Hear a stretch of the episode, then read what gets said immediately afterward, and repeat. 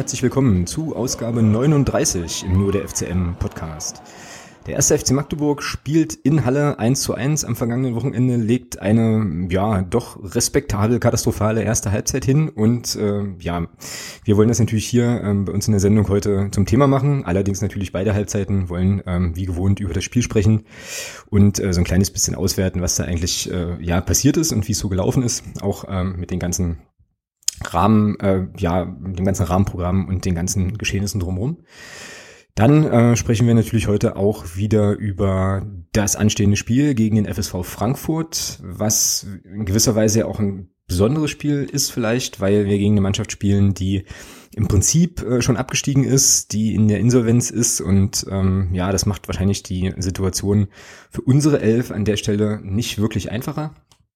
Und wir haben äh, auch wieder eine ganze Reihe an Dingen in der sonstiges Kategorie. Wir sprechen unter anderem über Christian Seifert und über ähm, ja 50 plus 1 in Hannover und die eine oder andere Sache mehr. Und schauen mal, wo es uns dann heute sonst noch so hintreibt. Der Thomas ist auf jeden Fall wieder mit dabei. Grüß dich. Hallo Alex. Und wir haben heute einen Gast, sozusagen aus den eigenen Reihen und äh, jemanden, den ihr auf jeden Fall auch schon kennt. Freuen uns, dass er äh, heute nochmal Zeit hatte, zu uns zu stoßen und begrüßen ganz recht herzlich den Ralle bei uns. Hallo. Grüß dich. Wie geht es hier, Ralle? Wie ist es dir ergangen seit Episode, ich glaube, 24, seitdem du das letzte Mal bei uns warst? Ähm, na, das, wofür wir uns damals versammelt hatten, das haben wir erfolgreich über die Bühne gebracht. Und mir geht's gut. Hast du, Halle, hast du Halle schon äh, verkraftet, sozusagen? Im Rahmen der Möglichkeiten, ja. Genau, ja, da müsst ihr beide mir jetzt eigentlich äh, tatsächlich auch mal so ein bisschen erzählen, was da überhaupt los war, weil ich von dem Spiel wirklich wenig mitbekommen habe. Ich habe irgendwie vor einer halben, dreiviertel Stunde mich dann mal dazu durchgerungen, mir die Spielzusammenfassung anzuschauen und habe ja vorhin im Vorgespräch auch schon gesagt, dass ich glaube, ähm, ja, dass ich bis dahin eigentlich ganz gut an Lebensqualität äh, und Lebenszeit gewonnen habe, weil das, was es da zu sehen gab, war zum Teil schon irgendwie recht, äh, ja, gruselig so ein bisschen. Wie äh, habt ihr denn das Spiel gesehen und äh, ja, schätzt es einfach mal ein, Thomas oder Ralle, wer auch immer gern beginnen möchte. Ja, lass mal einen Gast beginnen, würde ich sagen. Okay. Also ich äh, teile die Auffassung, die ja äh, von, von den meisten irgendwie geäußert wird. Das war ein Spiel mit zwei grundverschiedenen Halbzeiten. Die erste Halbzeit war wirklich, wirklich finster. Und äh, wir können froh sein, dass wir da nicht irgendwie schon mit drei Toren zurücklagen. Und die zweite Halbzeit bot dann eigentlich ein komplett anderes Bild. Also wir hätten da durchaus mehr als diesen Punkt mitnehmen können. Insofern ist das echt schwer zu sagen, das wäre jetzt aufgrund der zwei verschiedenen Halbzeiten verdientes Unentschieden oder also ich bin da immer noch hin und her gerissen. Thomas? Ja, also ich finde, es geht absolut in Ordnung. Also, äh, wie Ralle schon sagt, eigentlich müssen wir zur Halbzeit 3-0 hinten liegen. Und ähm, das hat Halle echt, also ich, das, ja, ich fand es beeindruckend. Die haben verdammt stark gespielt, die haben unheimlich früh gepresst, haben also unseren Spielern ja überhaupt keine Luft zum Atmen gelassen und ähm, das Tor war dann letztlich nur eine Frage der Zeit, dass es natürlich so schnell fällt. Ja, das hätte noch viel schneller fallen können. Es hätte auch noch viel schneller fallen müssen eigentlich mit den Chancen, die die hatten, definitiv. Ja. Aber man hatte so überhaupt nicht den Eindruck, dass da, also man dachte, da spielt ein Aufstiegskandidat gegen einen Abstiegskandidaten. Aber der Abstiegskandidat war in der ersten Halbzeit blau-weiß von der, von der ganzen Art und Weise. Also keine Körpersprache, also ganz schlimm, ganz, ganz schlimm. Und dann, ja, dann kommst du halt raus aus der Halbzeit und machst nach 44 Sekunden das 1-1. Ja, und dann kippt das Spiel. Komplett. Also dann ist von Halle nicht mehr viel zu sehen. Und auf einmal spielt der FCM wieder den Fußball, den man eigentlich halt von Anfang, von Anfang an in so einem Spiel erwartet. Und kann, wie Ralle schon sagt, hinten raus das Ding fast sogar noch gewinnen. Aber ich bin der Meinung, das geht in Ordnung. Auf, eben aufgrund der Halbzeiten, denke ich, geht das 1-1 absolut in Ordnung. Ja, wenn man fair ist, dann muss man das schon so sehen. Ja, aber wie kommt denn, also wie, wie kommt denn so eine erste Halbzeit zustande? Also ich habe das, äh, ja, solange wie ich noch Netz hatte da am Samstag, äh, da wo ich unterwegs war, habe ich das ja gepusht bekommen, so die Tweets vom FCM und das war irgendwie alles, äh, also das wurde irgendwie immer düsterer und ich habe dann ähm, irgendwann später so ein paar Tweets äh, auch aus der Timeline nachgelesen und äh, hatte dann ohne Bewegbilder gesehen zu haben so den Eindruck, ach du großer Gott so, also wie, wieso, was war da los? Also war es eine, eine Einstellungsproblematik, war es eine Aufstellungstaktik, ein, also sozusagen eine mannschaftliche Ausrichtungssache, was, was, wie, wie geht so eine Halbzeit? Es lag am Gegner. Also ich, ich, ich tue mich immer schwer, also generell tue ich mich immer schwer, äh, schlechte Leistungen immer erstmal auf die eigene Unfähigkeit zu schieben. Also ich bin der Meinung, es lag am Gegner. Also Halle hat das in der ersten Halbzeit bockstark gespielt. Wie gesagt, früh draufgegangen, immer mit zwei Leuten im Mittelfeld äh, auf die Leute draufgegangen. Du bist ja gar nicht, sind ja gar nicht dazu gekommen, den Ball zu stoppen. Unsere. Gar nicht. Also die waren ja sofort dran und haben das so gut gespielt, äh, die Hallenser. Das muss man wirklich sagen. Und aufgrund dessen lief die erste Halbzeit so, weil Halle das richtig, richtig, richtig gut gemacht hat. Das hatte, glaube ich, weniger mit der Aufstellung oder mit der Einstellung zu tun. Das war einfach, die haben uns einfach überrannt in der ersten Halbzeit. Richtig, die, die, die, unsere wussten im Grunde von Anfang an nicht, wie ihnen geschieht. Also das, das ja, ging ja genau. völlig furios los. Das ist äh, wahrscheinlich dieses Momentum, was ja immer gerne bemüht wird. Hm. Wenn du auf den Platz kommst und da rollt sofort diese, diese rot-weiße Welle auf dich zu, und du bekommst keinen Zugriff auf nix und sie, siehst nur zu, wie dir die Bälle um die Ohren fliegen. Äh, ich glaube, das ist sauschwer, da dann wieder überhaupt in Tritt zu kommen. Und das hat man auch über die fast die gesamte erste Halbzeit gesehen, hm. dass sie überhaupt nicht wussten, was da passiert. Okay, ähm, und dann können wir sozusagen von Glück reden, habt ihr ja gerade schon gesagt, dass ja, Halle halt keine Stürmer hat, ja, offensichtlich. Die, ja, auf, je, auf jeden Fall. Die, die, die, da irgendwie sehr, sehr gute Transferpolitik im Winter. Ja, hervorragend gemacht. Daumen hoch dafür, auf jeden Fall. Ähm, ja, wie gesagt, das, was in der Zusammenfassung zu sehen war, für mich so aus der ersten Halbzeit, war vor allem unheimlich viel Platz so also ähm, eben nicht nur dieses frühe Pressen so und so oder halt dieses dieses aggressive draufgehen sondern bei den Aktionen die dann zugegebenermaßen im Zusammenschnitt dann zu sehen waren fand ich äh, auch schon vor dem Tor, dass da einfach, dass wir einfach da auch wahnsinnig viel zu weit weg standen, äh, irgendwie von ja, irgendwelchen Gegenspielern und so.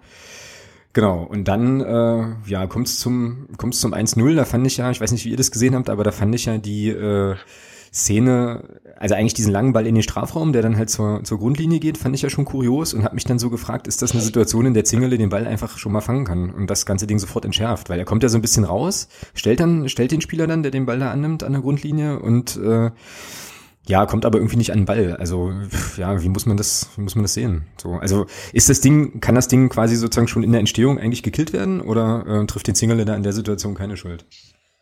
Also Torwart würde ich da keinen großen Vorwurf machen. Zumindest nicht in der Situation. Wieso? Gab es ähm, noch, noch andere, wo irgendwie wackelig Ja, war? es gab noch, es gab noch was Schönes, ja. Ähm, nee, also beim Tor war es, ja, also in dem Moment, wo der Pfeffer den Ball an der Grundlinie hat, hatte ich den Eindruck, da haben unsere nicht mehr mitgespielt, so richtig. Für die war ich das dachte, Ding durch. Genau, und die Hallenser kommen halt mit, ich glaube, mit dem Ayani und mit dem, äh, mit dem Röser, der dann nachher das Tor macht, kommen die in 16er und sind völlig blank. Äh, also der Ayani hat ja jede, alle Zeit der Welt den Ball zu stoppen dann vom Pfeffer und sich zu, zu gucken, wo spiele ich den hin und der Röser kommt ja auch völlig, völlig unbedrängt zum Abschluss. Ja, und platziert den dann halt super, ja. Und dann steht es 1-0. Ja, dilettantisch verteidigt, würde ich sagen. Also vom Gesamtverbund. Also da würde ich nicht einen rauspicken, sondern das war einfach schlecht verteidigt. Und dann kriegst du halt so ein Scheißding, ja, um es mal auf Deutsch zu sagen. Und ja, dann kam ja der Wechsel dann 20 Minuten später, hat ja der Jens Hertel dann gewechselt, hat er den Felix Schiller gebracht für den, für den Tobias Schwede. Seine Aussage nach dem Spiel war ja dann, es hätte jeden treffen können. Also ich bin der Meinung, ja, absolut. Also egal, wen du da runternimmst, äh, das war, ja, es hätte wirklich jeden auswechseln können. Dass es nun Tobias Schwede erwischt hat, gut. Okay, da war glaube ich, auch nicht ganz zufrieden mit der Auswechslung. Das hat man, glaube ich, auch gesehen im Fernsehen. Ja. Ähm, ja, und dann hat, hat er ein bisschen umgestellt. Der Felix Schiller ist dann in die Innenverteidigung gegangen, der Nico Hammann ist dann auf die Linksverteidigerposition gegangen und der ähm, Michael Niemeyer ist dann eins vorgezogen. Mhm, okay. Ich hatte den Eindruck, wir standen dann besser. Ähm, wir hatten das Thema ja schon öfter, Alex, dass wir gesagt haben, unsere linke Abwehrseite. Also ich hatte den Eindruck, nach dem Wechsel standen wir besser. Auch schon in der ersten Halbzeit. Über rechts ging in der Anfangsphase verflucht viel bei Halle und das war dann aber mit der Einwechslung von Felix Schiller war das vorbei. War so mein Eindruck. Würde ich auch so sehen. Hm. Das heißt also, der hat, also der Hertel hat ja im 4-2-3-1 gestartet, jedenfalls wenn ich hier transfermarkt.de glauben darf, ähm, so. Und hat ja, das, von der Grundausrichtung sah das so aus, ja. Und hat das dann auch beibehalten, weil ich habe dann nämlich überlegt, mit dem Wechsel, irgendwie, wenn Schiller reinkommt und der Schwede rausnimmt, ähm, hätte ich dann jetzt vermutet, dass er ein 3-5-2 draus macht, was eigentlich Quatsch ist, weil das ja noch offensiver ist, glaube ich. Aber also das blieb hinten bei einer Viererkette und äh, genau, Niemeyer ist einfach nur die Schwede auf die Schwede-Position gegangen und äh, Genau. Hamann hat quasi linke Seite hinten hinten dann zugemacht. Na gut, okay, dann hast du ja, ja, okay. Dann kannst du da eine Schwach, also kannst du da ein Loch stopfen, halt. das macht irgendwie schon Sinn. Ja. Naja, wie hat euch die Aufstellung eigentlich überrascht? So grundsätzlich von der ersten Elf, ja? Nicht Nö. wirklich. Nö. War, war ja auch, glaub Also ich, mich nicht. ziemlich genau nah dran an dem, was wir irgendwie auch äh, vermutet hatten. Ja. So ein bisschen. Ja. Naja, okay. Und jetzt, äh, wie gesagt, war, war Tobias Schwede da so ein bisschen, so ein bisschen so ein Bauernopfer, aber gut, okay, wenn es dann halt irgendwie, also was heißt Bauernopfer, weiß ich gar nicht, ob man das so sagen kann, aber halt ein Taktik, äh, Taktikopfer dann offensichtlich nach 35 Minuten. Ähm, Ich glaube nicht mal ein Taktikopfer. Einfach nur ein Zeichen setzen. Da ging es, glaube ich, wirklich nur darum zu zeigen, Leute, so nicht. ja. Ich nehme jetzt hier einen runter. Und ich weiß nicht, ob er gewürfelt hat oder ob er, aber er hat dann halt einen Tobias Schwede runtergenommen. Hm. Er war aber auch bis zu dem Zeitpunkt, ja gut, aber wie alle, ja, also, aber ich glaube, der Tobias Schwede fand gar nicht statt bis zu dem Zeitpunkt. Und, also so gar nicht. Andere haben wenigstens noch Zweikämpfe verloren, aber äh, vom Tobias Schwede hat man ja gar nicht, war gar nicht. Also, ich denke mal schon, dass man da auch ein bisschen, dass der Jens Hattel da schon auch ein bisschen geguckt hat und das nicht nur rein äh, taktischer oder rein, ich wechsle jetzt mal Natur, aber ich glaube schon, dass er da ein bisschen gesehen hat, dass das, dass es einfach nicht so gut war in dem Spiel. Es wäre ja auch nicht so klug, in so einer Situation dann noch einen der wenigen stärkeren Spieler dann runterzunehmen. Also Ja. Naja, also muss, muss die Auswechslung ja auch durch irgendwas gerechtfertigt werden. Ja, na gut, und es ist ja dann sozusagen der, der Angriffsseite einfach gerechtfertigt, denke ich mal. Ähm, oder der, der Ja, vermutlich. die, Er, die er stark machen will, dann, klar. er, Ja, er sieht halt auch, wie er umstellen will und welche Spieler er dafür besser auf dem Platz behält. genau. Ja, du hast halt auch gesehen, mit, mit Felix Schiller war halt auch gleich eine ganz andere Körpersprache. Ja, der ist, Also, der ist halt es einfach. war sofort in den, in den Zweikämpfen. Dann lag der, unser aller Freund Pinto, lag dann nach dem Zweikampf am Boden. Und der Felix Schiller geht dann halt hin und geigt ihm erstmal die Meinung. Ja, und das ist halt das, was die ganze Zeit gefehlt hat. Einfach auch mal, also jetzt nicht falsch verstehen, aber es ist halt einfach auch mal dazwischenhauen. Ja, das hat halt komplett gefehlt. Die haben dann mit sich, mit sich spielen lassen wie Schuljungen. Und da war der Felix Schiller drin und boah, rustikale Zweikämpfe für zwei, drei Stück. Und da hast du auch gesehen, oh Mensch, da ist dann doch mal eine andere Körpersprache da. Ja. Also ich hätte, ich muss sagen, ich hätte in der Halbzeit mal Mäuschen gespielt in der Kabine. Beziehungsweise im Flur, das hätte, glaube ich, gereicht. Ich wollte gerade sagen, ja, ich glaube, der hätte sich gar nicht Ähm. mal so nah ranstellen müssen. Ich denke, da ist es ordentlich laut geworden in der Halbzeitpause. Ja, ist ja zumindest das, was, äh, was Jens Hertel auch gesagt hat, dass es da mal ordentlich, wie hat das ausgedrückt, äh, immer ordentlich gescherbelt hat in der, äh, in der Kabine und ähm, in der Zusammenfassung, wie gesagt, die mir da ja jetzt erstmal nur zur Verfügung steht, äh, meinte dann irgendwie der Moderator ja auch, okay, es war wohl so laut in der Kabine, dass die Spieler dann erstmal schon vor, vorzeitig wieder rauskamen. Ähm, so, Ja, die waren fünf Minuten vorher wieder da. Genau. Ich weiß noch, äh, während des Spiels, äh, in, in der Halbzeit hat der MDR ja dann noch hier die, die anderen Spiele und was die halt dann so an Huppi Fluppi veranstalten. Ähm, und vorher war versprochen, dass Mario Kalnick in der Halbzeit noch zum Interview bereitsteht. Mhm. Der war da aber nicht. Und es hieß dann, als das Spiel wieder lief, ich glaube, da, da war das Tor schon gefallen, da entschuldigte sich Herr Galley und sagte, ja, Herr Kalnick hätte bereit gestanden, aber das hätte ihm dann alles zu lange gedauert und er hat sich verabschiedet mit den Worten, er müsst, müsste jetzt nochmal in die Kabine mit den Spielern reden. Ach ja, okay. Ja, ja, genau. Musste ich auch ein bisschen schmunzeln. okay also Wobei Herr Galler ja viel erzählt, wenn der Tag lang ist. Ja. Ja, gut, aber da wird schon, da wird schon einiges, äh, werden schon Ja, Herr Kalnick wird da schon gestanden haben. Ja. ja, ich meine, das ist ja dann Nicht schon, mehr. das ist halt so, ist ja schon auch verwunderlich so ein bisschen. Also irgendwie stehst du, hast du Chance, hast die Chance irgendwie in die zweite Liga aufzusteigen und dann, ähm, klar, äh, wird das so gewesen sein, dass der HFC das halt gut gemacht hat und so weiter, aber ähm, ja, ich weiß nicht, also in so einer Phase der Saison so eine Halbzeit abzuliefern, finde ich schon ein bisschen schräg. So, also jetzt mal unabhängig, jetzt mal doch auch unabhängig vom Gegner so, ja, der das wie gesagt sicherlich klug gemacht, also klug und gut gemacht hat und so. Aber äh, ja, weiß ich nicht. Normalerweise müsstest du doch da trotzdem mit äh, ordentlich breiter Brust und so und sagen halt hier, wir nehmen jetzt hier die Punkte mit und äh, wir wollen hochgehen und so weiter. Von daher hat mich das sozusagen in der, äh, ja, in der Dauer, die das ja irgendwie offensichtlich auch eingenommen hat, da die ganzen 45 Minuten, hat mich das dann tatsächlich schon gewundert. Ja, naja. Also der, der, Vergleich hinkt jetzt extrem, aber nehmen wir das Champions League Viertelfinale Rückspiel Barcelona gegen Paris. Ähm, halt Achtelfinale. Paris gewinnt das Hinspiel 4-0. Die müssten eigentlich eine extrem breite Brust haben. Fahren nach Barcelona und kriegen sechs Stück. So viel dazu.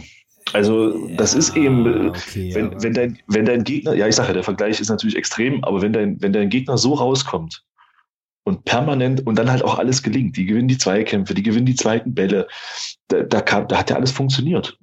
Da, da hast du Selbstvertrauen ohne Ende, ja.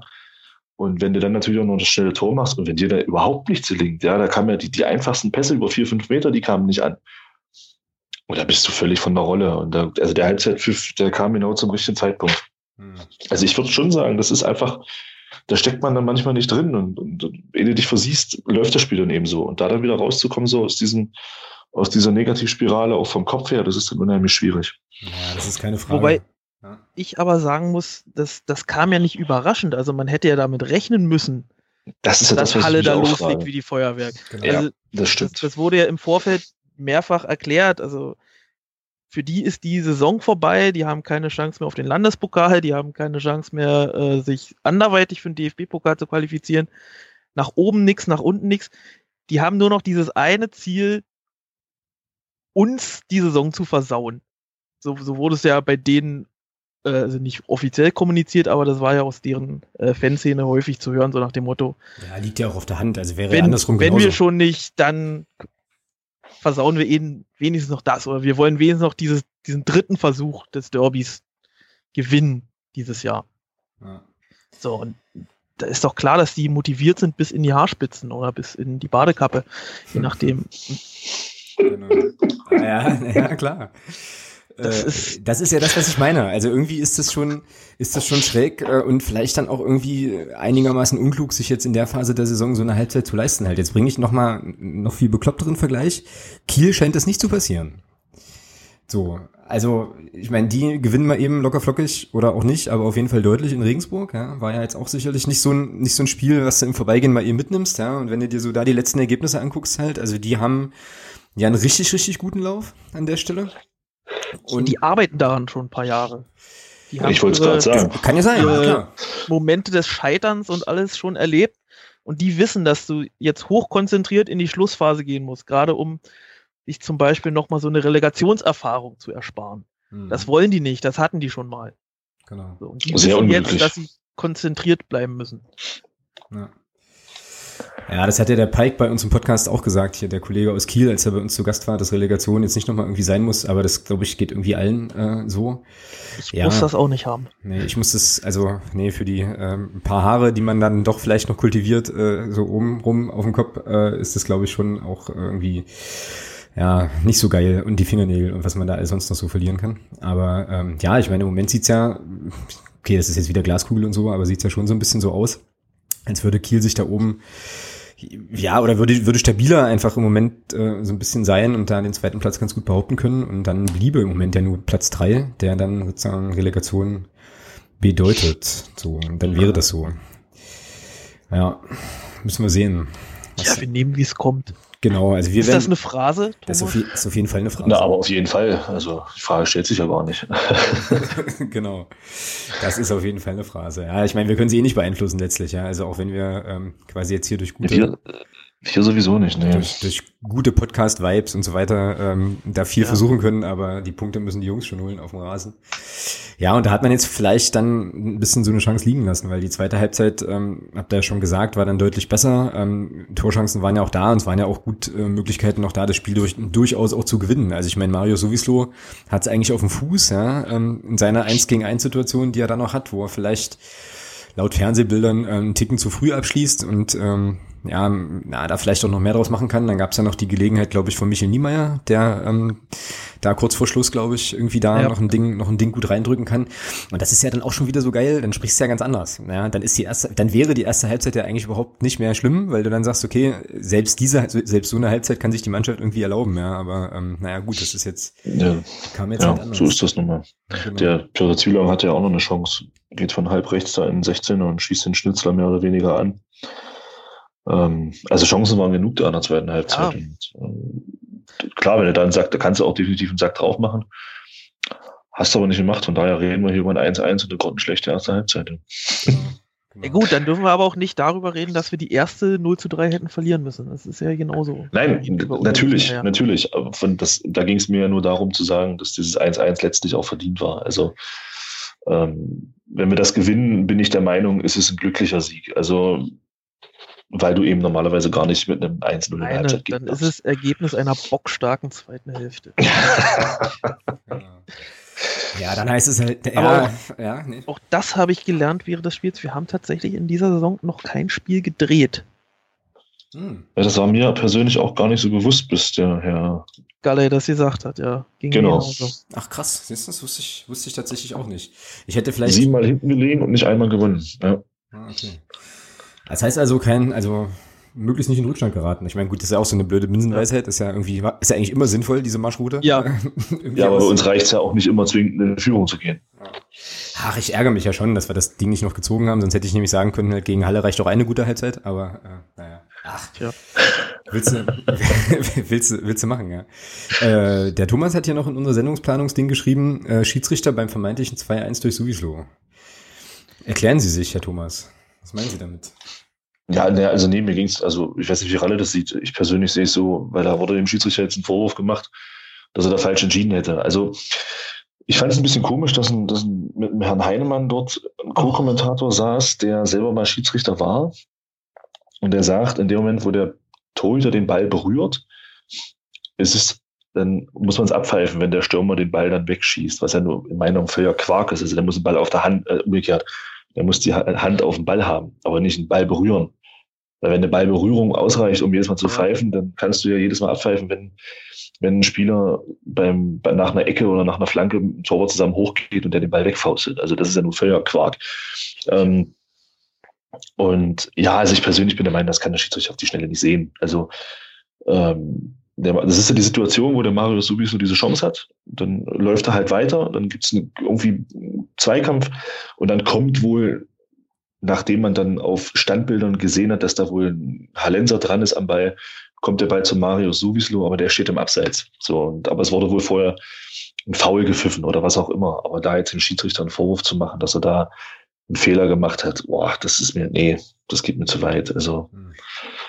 Ja, die, die Szene ist ja sowieso unglaublich komplex, weil ja dann die Frage noch im Raum steht, ist es, wenn das jetzt kein Foul gewesen wäre, wäre es dann möglicherweise abseits das ist ja die nächste Frage, weil man auch auf diesen Stankbildern nur schlecht sieht, ob der Ball letztendlich nun von einem kommt. Magdeburger Bein kommt oder von einem genau. Lenserbein. Also, hm, man kann das natürlich alles jetzt äh, einseitig auslegen und sagen, das ist ein reguläres Tor. Man kann aber genauso gut den Interpretationsspielraum auf die andere Seite legen und sagen, das könnte doch ein Foul gewesen sein und es könnte doch ein Magdeburger Bein gewesen sein und dann wäre es faul und abseits und dann wäre es ein irreguläres Tor. Also, puh. Und dann natürlich der Zeitfaktor, den du ja schon genannt hast. Also, das, mhm. das dann in der Kürze der Zeit zu sehen, ja. kein Vorwurf. Ärgerlich, ja, also, aber kein Vorwurf. Ja, war, war eine sehr also undurchsichtige Situation einfach und ähm, das dann so schnell zu überblicken und äh, das zu sehen, weiß ich nicht, ob man das dem Schiedsrichter, was den Vorwurf, den ich da mache, ist, dass Mario sowieso den Ball nicht einfach im Tor unterbringt. Dann hast du, dann, dann diskutieren wir nicht über vermeintliches Abseits, sondern dann sprechen wir über ein 2-1 in der Situation und wahrscheinlich dann auch den Siegtreffer. Ja, das dachte ich mir irgendwie auch so. Ähm, da gab's, also das kann man vielleicht auch nochmal so ein bisschen, so ein bisschen cleverer machen, aber nun ja, hätte, hätte und so, ne? Wissen ja, wissen ja, wie es ist. So, äh, Stichwort Wechsel hast du jetzt noch auf dem Zettel, Thomas. Also Beck, ja. Christian Beck kam für Julius Düker, ähm, ist kurz einzuordnen, und Piotr Schwieler. Ja, umgekehrt. Andersrum, richtig, Entschuldigung. Äh, Christian Beck ging raus, Julius Düker kam, so rum. Jetzt ist auch richtig, jawohl. Und äh, Piotr Schwielong verließ den Platz und Tarek Chahed kam rein, irgendwie in der 81. Minute oder so. Genau. Ja, ich meine, gut, hey, also der Wechsel Beck für Düker Düker für Beck, verdammt nochmal. Ich werde das jetzt nicht nochmal sagen. So. Ähm, das ist ja jetzt erstmal nicht so wahnsinnig überraschend eigentlich, oder? Ähm, allerdings hatte Christian Beck äh, mäßig gute Laune, als er ausgewechselt wurde, konnte man so sehen. Aber das ist ja, also ich meine, wäre jetzt auch. Normal für einen Stürmer. Würde ich gerade sagen, verwunderlich, wenn es anders wäre. Also wenn der jetzt sozusagen jubelnd und Luftballons rausholen, da vom Platz schlurft, wäre jetzt schon Endlich Pause. genau, oh, Gott sei Dank. Ja, ja, ich meine, gut, okay, wenn du Halle spielen muss, kann man auf die Idee schon kommen, ja, ähm, sich dann zu freuen. Aber ja, wenn du zwei Wochen vorher schon mal da warst. Ja, eben, weißt du, oh, schon wieder, Junge, weißt ja. du, äh, irgendwie so. Die Dosis macht das Gift. Richtig, richtig. Hast du auch eine schöne, das ist ein, Leute, Leute. Ein, ein schönes Ding. Das ist ein schöner Sendungstitel. Die Dosis macht das Gift. Ja, ich werde ähm, werd ihn mir sofort aufschreiben. Genau. Ja. Ja, also nein, das ist jetzt nichts, ich habe es bloß aufgeschrieben, das ist jetzt nichts, ich fand jetzt auch nichts. Ich war bloß ein bisschen verwundert, ich weiß nicht, Ralle, wie du das siehst, ähm, vielleicht war er auch einfach platt. Ich hätte den Piotr Zwielung nicht runtergenommen. Also ich, Ja. hätte ihn, ich hätte ihn durchspielen lassen, weil ich hatte schon den Eindruck, dass er so gerade vorne derjenige war, der doch auch immer mal wieder noch ein bisschen Alarm gemacht hat. Auch in dieser Phase. Dadurch, dass er sich auch durch das Tor belohnt hat, was ich übrigens auch an dieser Stelle nochmal würdigen und toll finden will, dass äh, er sein erstes Tor gemacht hat für den Club. Ja. Ja, und was für eins. Also ich und fand, richtig musste- schön und Da musste wirklich, im Kopf also- erstmal hingehen. richtig, da war ja noch ein Fuß in der Luft. Also, das ja, das war schon stark. Ja. Wobei Nee, der Michael er Niemeyer sich da schon belohnen muss eigentlich, ja. Den Lupfer, den macht er stark und Ja. dass der natürlich da an die Latte geht, ja, schade. Ja, aber für den Piotr Spielung freut es mich vor allem, ähm, weil der ja, also weil das Tor war ja auch so ein, so, ein, so ein reines Willensding, so, also den wollte er ja dann wirklich unbedingt und nahm dann ja auch in Kauf, dass man ihm da irgendwie noch so die, äh, ja, weiß ich nicht, obere Zahnreihe noch, zieht. genau, noch irgendwie mitnimmt oder so, ja. Und äh, das hatte sich ja gegen Groß Asbach schon angedeutet. Da hat er ja auch schon irgendwie äh, einige Chancen gehabt, die er äh, da eigentlich machen kann und äh, hat sich dann jetzt quasi nochmal nachträglich so ein bisschen belohnt und dann auch nochmal ein wichtiges Tor jetzt in dem Spiel. Das ist schon ganz cool und äh, auch wenn das eine fiese Phrase ist und so, aber ich glaube tatsächlich an dem jungen Mann werden wir in den folgenden drei Spielen noch richtig Freude haben. Also der ähm, hat mir ja gegen Groß Asbach schon gut gefallen und die Szenen, die ich jetzt sehen konnte hier gegen Halle äh, schon auch. Also das ist ein guter, das haben sie, das haben sie gut eingekauft und das ist ganz geil, dass er Ja. jetzt sozusagen zum äh, zum Ende hin nochmal so ins Rollen kommt. Das äh, fetzt schon. Das ist schon cool. Hat mich auch extrem gefreut, wobei natürlich dieses dieses Ding von Niemeyer als solches schon auch ein ganz eine ganz geile Szene und Aktion war. Ja. Das wäre auch ein schönes Tor gewesen. Genau. Ich bin halt immer wieder fasziniert, wie schnell der Michael Niemeyer ist. Irre, oder? Ja. Finde ich auch. Also, ja, Lenser kam ja nun gar nicht mehr hinterher in der, in der Szene. Also es war schon, war schon gut. Ja. Ja, dann vielleicht nochmal noch mal zum Herrn, äh, zu unserem Torwart. Ach, Ähm, genau, da hat es ja vorhin angedeutet, dass er äh, wieder, wieder Ja, da war halt eine, Sit- da war halt eine Situation, also Befreiungsschlag von Halle, also die Das, das pelzen, lange den Ball, Ding von Pintol, ne? die pelzen den Ball bloß hinten raus und das Ding und, und das Ding fliegt in, in Richtung Strafraum, also so ein bisschen, ich sag mal so zwei, drei Meter vielleicht links vom Strafraum versetzt. Und der Pinter läuft hinterher und ich denke mir so, naja gut, da ist schon ein Torwart hinten drin, der kann da ja hingehen. Und da blieb der Leo Zingerle da in seinem Kasten stehen und hoffte, dass der Ball ins Ausgeht. Ganz schräge Situation. Ging ja auch. ja, gut, aber ist der Pinter einen Schritt schneller, dann haben wir da eine 1 gegen 1 Situation, weil der Torwart denkt, der Ball geht ins Aus. Ach, aber der Pap, das hat der Zingel gesehen. Ja, aber das, das ist wieder diese, diese Diskussion. Da, da, da fing ja Galley auch sofort an. Was macht denn der, der Zingerle da? Er macht gar nichts, er bleibt stehen und nack, nack, nack. So. Wie, wie oft haben wir jetzt diese Dis Diskussion geführt, dass, dass Zingerle seine, seine Ausflüge aus dem Strafraum, dass das immer ganz fürchterlich wird und äh, Herzrasen beim Zuschauer. Jetzt bleibt er mal auf der Linie, es ist auch wieder verkehrt. Es ist Aber er darf doch in so einer Situation gerne Richtung Ball gehen. Das darf Also- er. Ich glaube, er muss nicht. Man könnte es jetzt ihm wohlwollend auslegen und sagen, er sieht, dass der Pintor sich das Ding einfach viel zu weit vorlegt und den im Leben nicht mehr erreicht. Weiß ich nicht. Also beim, beim Pfeffer gehe ich da ja noch mit vorm 1-0. Aber sorry, also da bin ich schon der Meinung, da kann ich zumindest drei, vier Schritte in Richtung Ball machen, allein um den Pinter schon ein bisschen zu irritieren.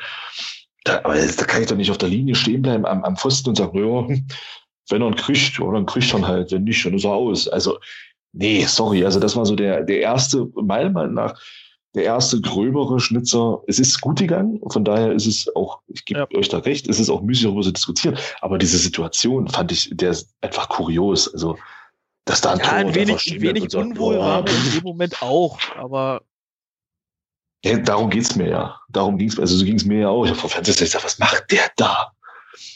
Ja, also, oh. ist ja nichts passiert, von daher. Ja. Schwamm drüber. Ja, man macht, man macht sich halt gerne das Leben selber nochmal so interessant. Das ist ja auch, äh, auch okay. Äh, aber wie gesagt, glücklicherweise ja nichts passiert an der Stelle. Von daher, ähm, ja, auf jeden Fall bemerkenswert. Aber vielleicht war das auch einfach so ein, so ein Ding Grundcoolness so, ach, äh, passt schon. Wird, äh, wird eh nichts passieren. Ähm, nun, ja, also wenn es so gewollt war, dann Respekt, ja. Äh, dann Respekt, ja. Dann ja, habe ich nichts gesagt, aber genau. das bezweifle ich. Ja. Lass mal, lass mal zum Abschluss noch ein bisschen drumherum gucken, so. Also was ähm, in Halle ansonsten oder insgesamt so los war. Also in Magdeburg gab es ja ähm, den, ja, also die Demo äh, auch nochmal. Ähm, fand ich übrigens auch cool, dass sie das in dem Spielbericht auch nochmal entsprechend gewürdigt haben, weil ich die Aktion insgesamt einfach auch gut fand, äh, ja, das so auf die Beine zu stellen und so zu machen und so. Äh, und vor Ort waren ja jetzt nicht so schrecklich viele Leute, also 530 Karten waren, glaube ich, verkauft oder so. Und äh, ja. ja, also jetzt im, äh, in dem Zusammenschnitt kam das jetzt irgendwie irgendwie nicht so rüber, wo ich ein bisschen versucht habe, darauf zu achten, aber ähm, ja, stimmungsmäßig und so. Also was gibt's da zu sagen aus eurer Sicht in dem Zusammenhang? Ja, es war hin und wieder mal was zu hören, aber ist ja klar, ich meine, es war nichts organisiert. Äh, von daher war zu erwarten, dass es da eher ruhig ist. Ja. Von der Stimmung her. Mir wäre es lieber gewesen, wenn der Block einfach leer geblieben wäre. Man hätte sich einiges erspart, glaube ich. Ja. Irg irgendwas knackelt jetzt gerade im Hintergrund. Ich weiß aber nicht genau, was das ist. Bei Thomas hat es, glaube ich. Das war die Schere meiner Tochter, Entschuldigung. Ach so. Ja. Podcast-Origami sozusagen. Genau. Ja. Jo, gut. Also. Nee, also so, so Bilder mit BFC fahren und so, also das, das bereitet mir ein hohes Maß an Unwohlsein. Okay. Ja, sehe ich auch so. Jetzt kommt aber dieses Aber. Hm, ich habe da auch ein Aber tatsächlich. Also ich muss ganz ehrlich sagen, ich fand das auch nicht schön dass da vor allem in der Mitte zentral diese, diese reine BFC-Fahne hing. Die anderen Fahnen mhm. hatten ja auch alle irgendwie noch einen FCM-Bezug mit drauf. Ja, unabhängig davon, ob man das jetzt gut findet oder nicht, aber es war so. Ähm, was ich muss ganz ehrlich sagen, äh, diese Diskussion darüber jetzt, dass da BFCler vor Ort waren und dass diese Fahne da hing, die ist für mich überflüssig, weil ähm, wir haben uns diese Situation ja selber geschaffen. Also wir meine ich. Ist das dran, ja. Also wir meine ja, ich, meine ich, meine ich ja auch uns drei. Wir sind ja alle drei nicht gefahren. Also auch dazu genau. kommen halt noch der, kommen halt die vielen anderen, die nicht gefahren sind, die alle dann hätten durchaus eine Fahne dort aufhängen können, die einen reinen FCM-Bezug gehabt hätte. Dem war nicht so. Ja, gut, man wusste, dass äh, die BFC FCM Altool-Fraktion fahren wird. Von daher war mir das klar, dass dort sowas hängen wird. Und ich persönlich sehe das auch jetzt ganz ehrlich nicht so kritisch, weil wir eben diese Situation so geschaffen haben, dass diese Möglichkeit besteht. Von daher ah. finde ich es persönlich müßig, darüber zu diskutieren. Ob, ob, man das jetzt gut findet oder nicht, ist ein anderes Thema. Ich, mag, ich fand das auch nicht schön, da eine weinrote BFC-Fahne hängen zu sehen, weil das nun gar nichts mit dem FCM zu tun hat, zumindest nicht für mich. Aber Schuld an der Situation, also Schuld in Anführungsstrichen an der Situation sind wir selber. Und von daher ist es für mich ähm, gibt es da für mich von, oder von mir jetzt in der Beziehung keinen großen Vorwurf. Ein ganz eindeutiges Jein von meiner Seite. Also ich kann die Argumentation verstehen, zu sagen, wäre halt unsere aktive Szene gefahren, dann hätte es diese Möglichkeit gar nicht erst gegeben. So, aber ich, ich muss halt auch nicht, nur weil da gerade noch Platz am Zaun ist, da unbedingt jetzt mein weinrotes Banner ranpappen. Hm. Ja, also ich tue mich da auch irgendwie schwer, das muss ich sagen. So. Hm. Also ist das jetzt, stört uns das jetzt, weil es, weil es ein BFC-Banner ist? Oder also wäre das ja. jetzt, wäre die Diskussion die gleiche, wenn da jetzt ein Braunschweig-Banner hängen, hängen würde? Oder ein, was ist ich, Hutnik-Banner. Na, Hutnik ist ja, ne, okay, äh, streicht Hutnik, das ist ja nochmal ein anderer, äh, insgesamt ein anderer Zusammenhang so, aber stören wir uns jetzt am BFC oder stören wir uns daran, dass äh, ein Banner eines anderen Vereins da hängt? Bei unserem Spiel. Ja, das genau, genau das ist ja die Diskussion, die ich, die ich ein bisschen anregen wollte. Genau darum geht's mir ja. Ähm, ich bin halt auch kein Freund von BFC aufgrund verschiedener Sachen, ja. Aber ich bin auch der, ich bin halt auch der Meinung, ja, da hing halt was. Gut. Hätte da was anderes gehangen, hätte die Fahne dort gar nicht hängen können. Hm. Meine Meinung dazu. Ja.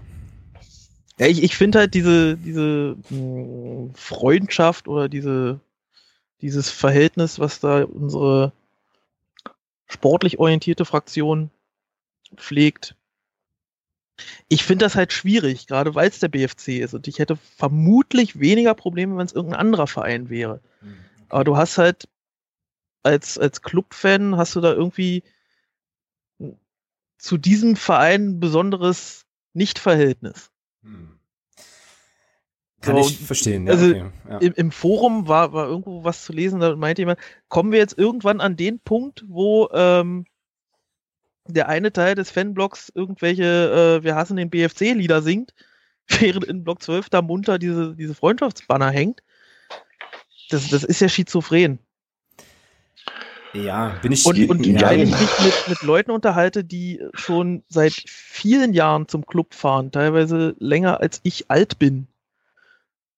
Und die haben ein, ein riesiges, massives Problem damit. Das, das, das greift die Leute emotional an. Zu sagen, das, das sind Leute, die haben uns früher durch, durch die Straßen getrieben. Und jetzt sind das unsere Freunde, nur weil plötzlich jemand der Meinung ist, dass ja, und da bin ich. Ich, ich, ich sehe das echt schwierig.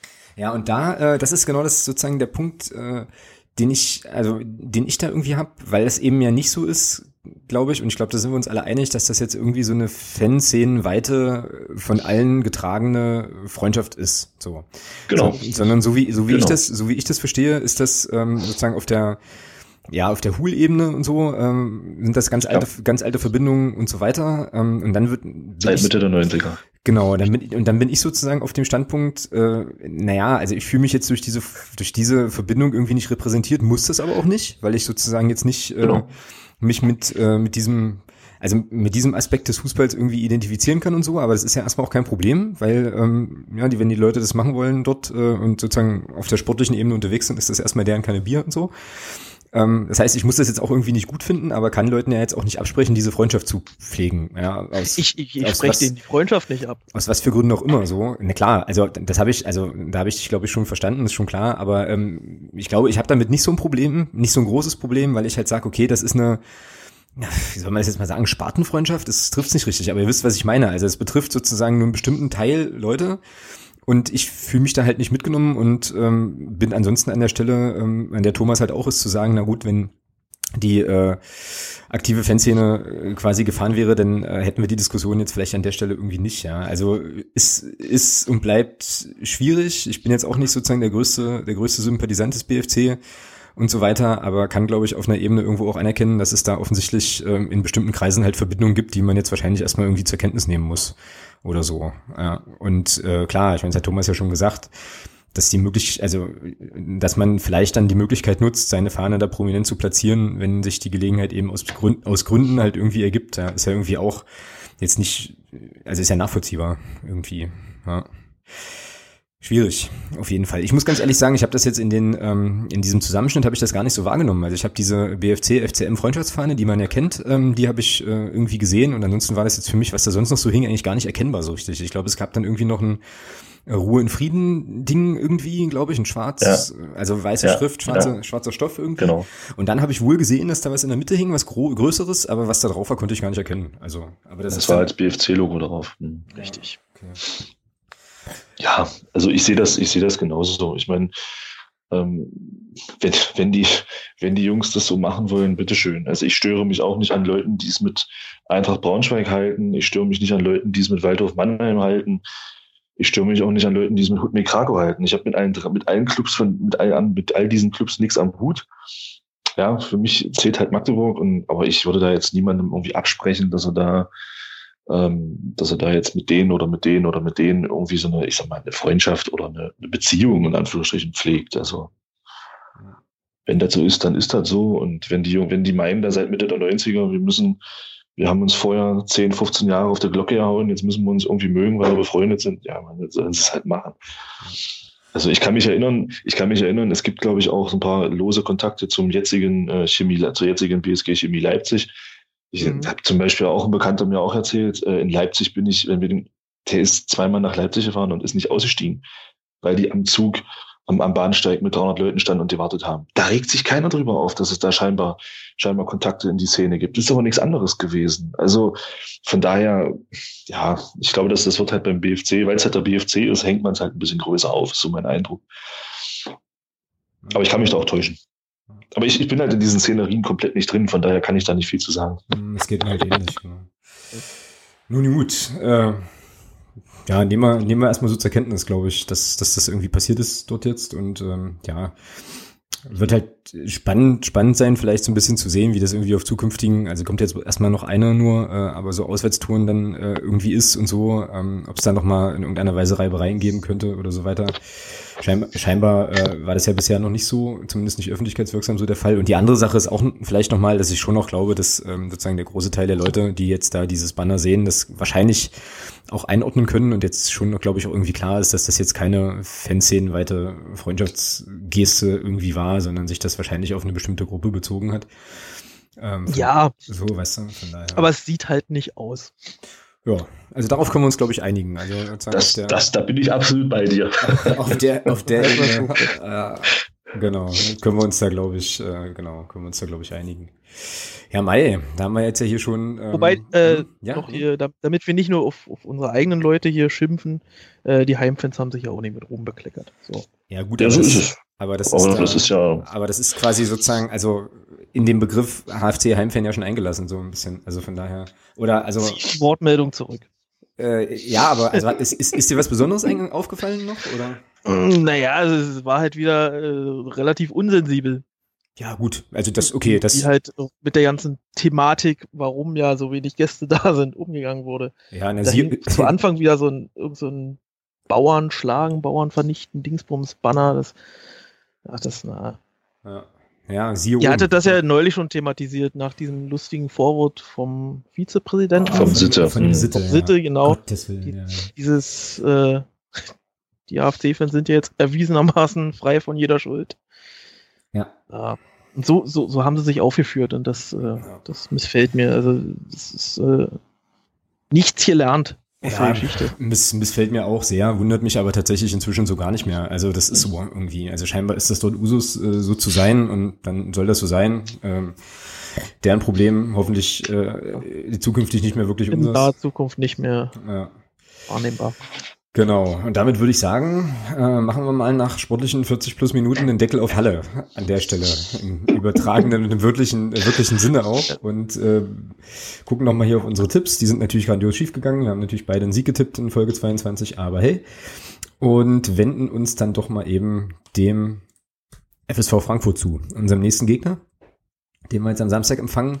Ich persönlich finde ja, habe ich glaube ich hier im Podcast auch schon mal gesagt, dass das jetzt äh, nochmal ein richtiges Brett ist, weil ich das, also sozusagen diese Gemengelage irgendwie insolventer, im Prinzip abgestiegener Verein äh, im Kopf vielleicht schon geschlagen, ohne dass äh, überhaupt angepfiffen wurde und so weiter, ganz, ganz schwierig finde. Also ich finde das jetzt vom Kopf her für die Mannschaft, glaube ich, echt nochmal eine, eine richtige Aufgabe, weil irgendwie Lotte weißt du einigermaßen, was du kriegst, Aalen ja. weißt du, was die Stunde geschlagen hat und dann gibt's noch den FSV der äh, jetzt, wo die Spieler wahrscheinlich irgendwie um Anschlussverträge bei, bei anderen ähm, ja, Profivereinen irgendwie spielen und du gar nicht so richtig weißt, was jetzt Sache ist. So. Also ich finde es unangenehm. Ich finde es richtig schwierig, auch zu sagen, was das für ein Spiel wird. Halt. Wie seht ihr das denn? Wir haben ja auch in dieser Saison gegen andere Vereine da unten, also nicht wirklich gut ausgesehen. Ich, ich glaube, mit diesen Abstiegskandidaten tun wir uns echt schwer. Ja. Deshalb erwarte ich da auch einen relativ heißen Tanz. Vielleicht nochmal kurz, bevor Thomas äh, sagt, äh, während er weiter Podcast Origami betreibt äh, im Hintergrund, was, äh, was so ein bisschen die Statistik, die Statistik sagt, das ist relativ schnell gemacht. Also es gibt, gab bisher ein, eine Begegnung, die haben wir gewonnen, auswärts mit einem, wie ich, wie ich fand, auch stimmungsmäßig eher mäßigen Auswärtsauftritt, aber beim FSV war man, was ich so gehört habe, wohl irgendwie ziemlich angetan von der, von der Gästekurve. Das Tor hat Julius Düker gemacht und es war damals, kann ich mich erinnern, ja auch. Es war ein sehr schönes Tor. Es war ein hervorragendes Tor, ein, äh, ein wirklich, wirklich schönes, ich glaube, eine Direktabnahme irgendwie, ne? Mhm. Die er da reinzimmert. Ähm, Genau. Und eigentlich ja auch ein bisschen eine merkwürdige Partie, weil ich mich erinnern kann, dass es da auch im Vorfeld irgendwie Diskussionen gab um taktische Grundordnung und personelle Veränderungen, Schwierigkeit und so. Und dann haben wir das aber gewonnen und äh, ja, das war dann, glaube ich, der Stimmung insgesamt auch nochmal ganz zuträglich und äh, haben, haben ja die ersten, glaube ich, das erste Mal so gesagt und ich glaube, ich möchte mich da auch nicht ausnehmen. Da könnte was Größeres draus werden insgesamt in dieser Saison. So. Das also nochmal zur Bilanz und äh, jetzt sagt uns Thomas, was, äh, was er denn sozusagen für eine Prognose geschnitzt hat. Um Gottes Willen, eine Prognose geschnitzt. Ähm, ja, gute Frage. Nee, also ist halt doof, ja. Also du weißt nicht so richtig, die haben ja nur auch Einspruch eingelegt gegen ihr, gegen das DFB-Dings genau. da mit den neuen Punkten. Genau. Ich weiß nicht, was sie sich da jetzt für Hoffnungen machen, aber sie haben es nun mal gemacht. Ja, im Prinzip hast du den Rest schon gesagt. Die Spieler kämpfen halt irgendwo im, Anschluss, Anschlussverträge bei anderen Vereinen oder ich denke mal, für den FSV Frankfurt, ja, die gehen runter und äh, ja, ist halt schwierig. Also, weiß nicht, du spielst zu Hause. Normalerweise für die ist das wahrscheinlich auch nochmal ein, ein schönes Ding, hier nochmal vor einigermaßen voll im Haus zu spielen. Ansonsten schwer zu sagen. Ja. Weiß ich nicht. Ganz unangenehme Aufgabe. Also möchte ich jetzt nicht in der Haut von den Zettel stecken. Ich habe äh, jetzt hier nochmal so ein bisschen geguckt. Also der FSV hat zwar die letzten beiden Spiele verloren. Ähm, eins davon war allerdings auch auswärts in Duisburg. Ich finde, da kann man schon auch mal verlieren. Ähm, und dann auch knapp 3-2. Und ich glaube, die haben den da nicht sogar 2-0 geführt. Irgendwie ja, die haben 2-0 geführt. Da war ja. doch was, ja genau. Also Tore schießen können sie offensichtlich auch. Ähm, es sei denn, äh, der MSV Duisburg hat die dermaßen unterschätzt, ähm, dass die einfach irgendwie gesagt haben, hier, wir machen uns das selber mal interessanter, indem ihr erstmal zwei Tore vorlegt und dann schauen wir mal, ob wir das noch drehen. Ähm, genau, und dann gab es zuletzt zu Hause eine Niederlage gegen Mainz 2, ähm, aber da wissen wir ja auch, dass äh, gegen die eigentlich nur die Besten verlieren, von daher äh, zweimal, ähm, von daher ist das äh, auch, erst, auch erstmal respektabel. Ansonsten gab es noch ein 3 zu 0 auswärts in Paderborn oder 0-3 vielmehr. Zwickau hatten sie auch zu einer Phase, also auch 0-1 verloren, hatten sie aber auch zu einer Phase, wo Zwickau ja auch einen richtig, richtig geilen Lauf nochmal hatte. Also die lassen nicht abreißen, das kann man glaube ich sagen. Ähm, was ich auch prinzipiell äh, erstmal ja, auf einer ganz banalen Ebene respektabel finde. Also ich finde es eigentlich cool, wenn eine Mannschaft, ja, mit den Rahmenbedingungen, die wir jetzt gerade schon gesagt haben, dann eben trotzdem noch alles reinhaut und äh, das eben nicht abschenkt und so. Das ist vielleicht auch nicht selbstverständlich. Macht die Sache aber für uns eben auch nicht wirklich einfacher. Eine andere Sache, die, ähm, wenn, der, wenn die Statistik stimmt, die einen so ein bisschen die Stirn runzeln lassen kann, ist, dass bei uns ja Löhmannsröben, Handke und Beck äh, eine also bei der vierten, Lö halt bei der neunten, glaube ich, gelben, gelben Karte steht. So, ist jetzt auch irgendwie nicht so geil. Also wenn es richtig, richtig dumm läuft und die alle drei spielen, könnten die alle drei gegen allen ausfallen, ja. Ja, spannend. Lass ich jetzt mal so im Wo, Raum stehen. Wobei, glaube ich, ohne dem Christopher Hanke da jetzt zu nahe treten, also ohne ihn jetzt irgendwie schlecht zu reden, wobei ich glaube, dass eine Sperre von Christopher Hanke nicht so wehtun würde aufgrund der Alternativen, die wir haben. Also ich glaube, eine Sperre von Christian Beck oder von Jan Löhmannsröhm täten da schon mehr weh. Einfach beim Christopher Handke, weil wir eben mit Felix Schiller, Steffen Puttkammer noch zwei Leute in der Hinterhand haben, die da einfach auch ja eins zu eins dann das spielen können. Ja, zumindest für ein Spiel, ja, hast schon recht. Ja, Löhr eigentlich auch, ne? Also haben wir ja den Niki Brandt noch irgendwie in der Hinterhand. Äh, La Prevotte hat sich jetzt so ein bisschen festgespielt auch. Ja, aber trotzdem, also es sind so, waren so, so. Ja, wäre blöd, definitiv, keine Frage. Wäre jetzt irgendwie nicht so cool. Ansonsten, wenn wir jetzt nochmal so ein bisschen auf Frankfurt gucken, ähm, ich habe heute nochmal äh, versucht, so ein bisschen, naja, tagesaktuell nicht, aber mal so ein bisschen zu gucken, was da gerade so diskutiert wird. Also eine Sache hast du schon gesagt, dass also der FSV Einspruch eingelegt hat gegen den Punktabzug. So wie ich das äh, mitgeschnitten habe, ist das erstmal noch so die Idee, naja, wir versuchen jetzt erstmal alles auszuschöpfen, prinzipiell, ähm, was noch, äh, was noch geht irgendwie so. Wobei ähm, da der Fall, glaube ich, ja schon auch eindeutiger ist als bei Aalen, was übrigens morgen entschieden wird, glaube ich, am vierten, äh, das ist denn heute der dritte, fünfte, nehmen wir auf, genau. dann entscheiden ja. die, glaube ich, Aalen morgen. Final. Ja. Das wird für uns dann auch nochmal spannend. Greifen wir dann in der nächsten Woche, in der nächsten Folge auf. Ein Final glaube ich da noch nicht. Na, zumindest was nee, wir, wir haben da noch ein paar Instanzen in der Hinterhand. Ja, aber sportgerichtsbarkeitsmäßig erstmal noch erstmal nicht, oder? Also das müssten sie dann zivil machen. Oder? Wie ist Lass das? mich lügen, aber es gibt noch eine Instanz sportlich. Ah, okay. Also Gut. nagel mich nicht drauf fest. Gut, finden wir, finden wir raus so. bis, finden wir raus bis nächste Woche auf jeden Fall. Genau. Und dann habe ich noch gefunden, dass also noch nicht so richtig klar ist beim FSV. Also der Spielbetrieb ist gesichert bis zum Ende der Saison, aber wie es mit den Gehältern aussieht, weil die sind wohl nur bis Mai gesichert äh, aufgrund des Insolvenzgeldes was da wohl, mhm. was dann da wohl gezahlt wird. Und jetzt ist man wohl aktuell dabei, darüber nachzudenken, wie man dann den, äh, den Juni versucht abzusichern. Ich meine, okay, da ist dann die Saison vorbei, aber die Spieler haben ja trotzdem noch Vertrag. Entsprechend ähm, ist natürlich dann auch irgendwie uncool als Spieler so oder auch, ich meine, wahrscheinlich betrifft das die Geschäftsstelle ja auch, ähm, wenn du dann irgendwie nicht so richtig weißt, wie es wie es halt ist, aber vielleicht irgendwie auch nicht, weil du weißt ja sowieso, dass, also dass, dass Unsicherheiten auf dich zukommen halt, da weiß man halt nicht. Aber ja, ich glaube, es gibt auf jeden Fall coolere Konstellationen, unter denen man Fußball spielen kann, ähm, mit weniger Sachen, über die du dir Gedanken machen musst. Ist halt einfach so, kann man glaube ich, kann man glaube ich so festhalten. Also ich erwarte tatsächlich, ich erwarte ein Nervenspiel und ein Geduldsspiel. Ich glaube nicht, dass wir das ganze Ding ähm, irgendwie, also ich glaube schon, dass es hinten raus deutlich wird, aber ich glaube, dass es am Anfang eine relativ zähe Angelegenheit wird und dann brauchst du den, den äh, berühmten Dosenöffner, um äh, in die Gänge zu kommen. Also ich glaube, das wird uns äh, doch das ein oder andere graue Haar äh, kosten an der Stelle. So. Frage ist, wie wir das Spiel personell angehen. So, ich habe mich da vorhin schon mal relativ schnell festgelegt. Äh, Ralle, sag mal, wie spielen wir denn? Ach je, ich habe mir natürlich keinen Aufstellungstipp zurecht gebastelt. Das äh, macht doch nichts, das, kriegst du, das kriegst du so hin. Ja, ich mal hin noch was. Äh, Im Tor steht Singer. Gut, habe ich eingeloggt. Dann spielen wir unsere übliche Abwehrreihe mit Hanke, der noch nicht gesperrt ist, mit Hammann. Ja, spielen wir zu dritt oder zu viert? Das ist eine gute Frage.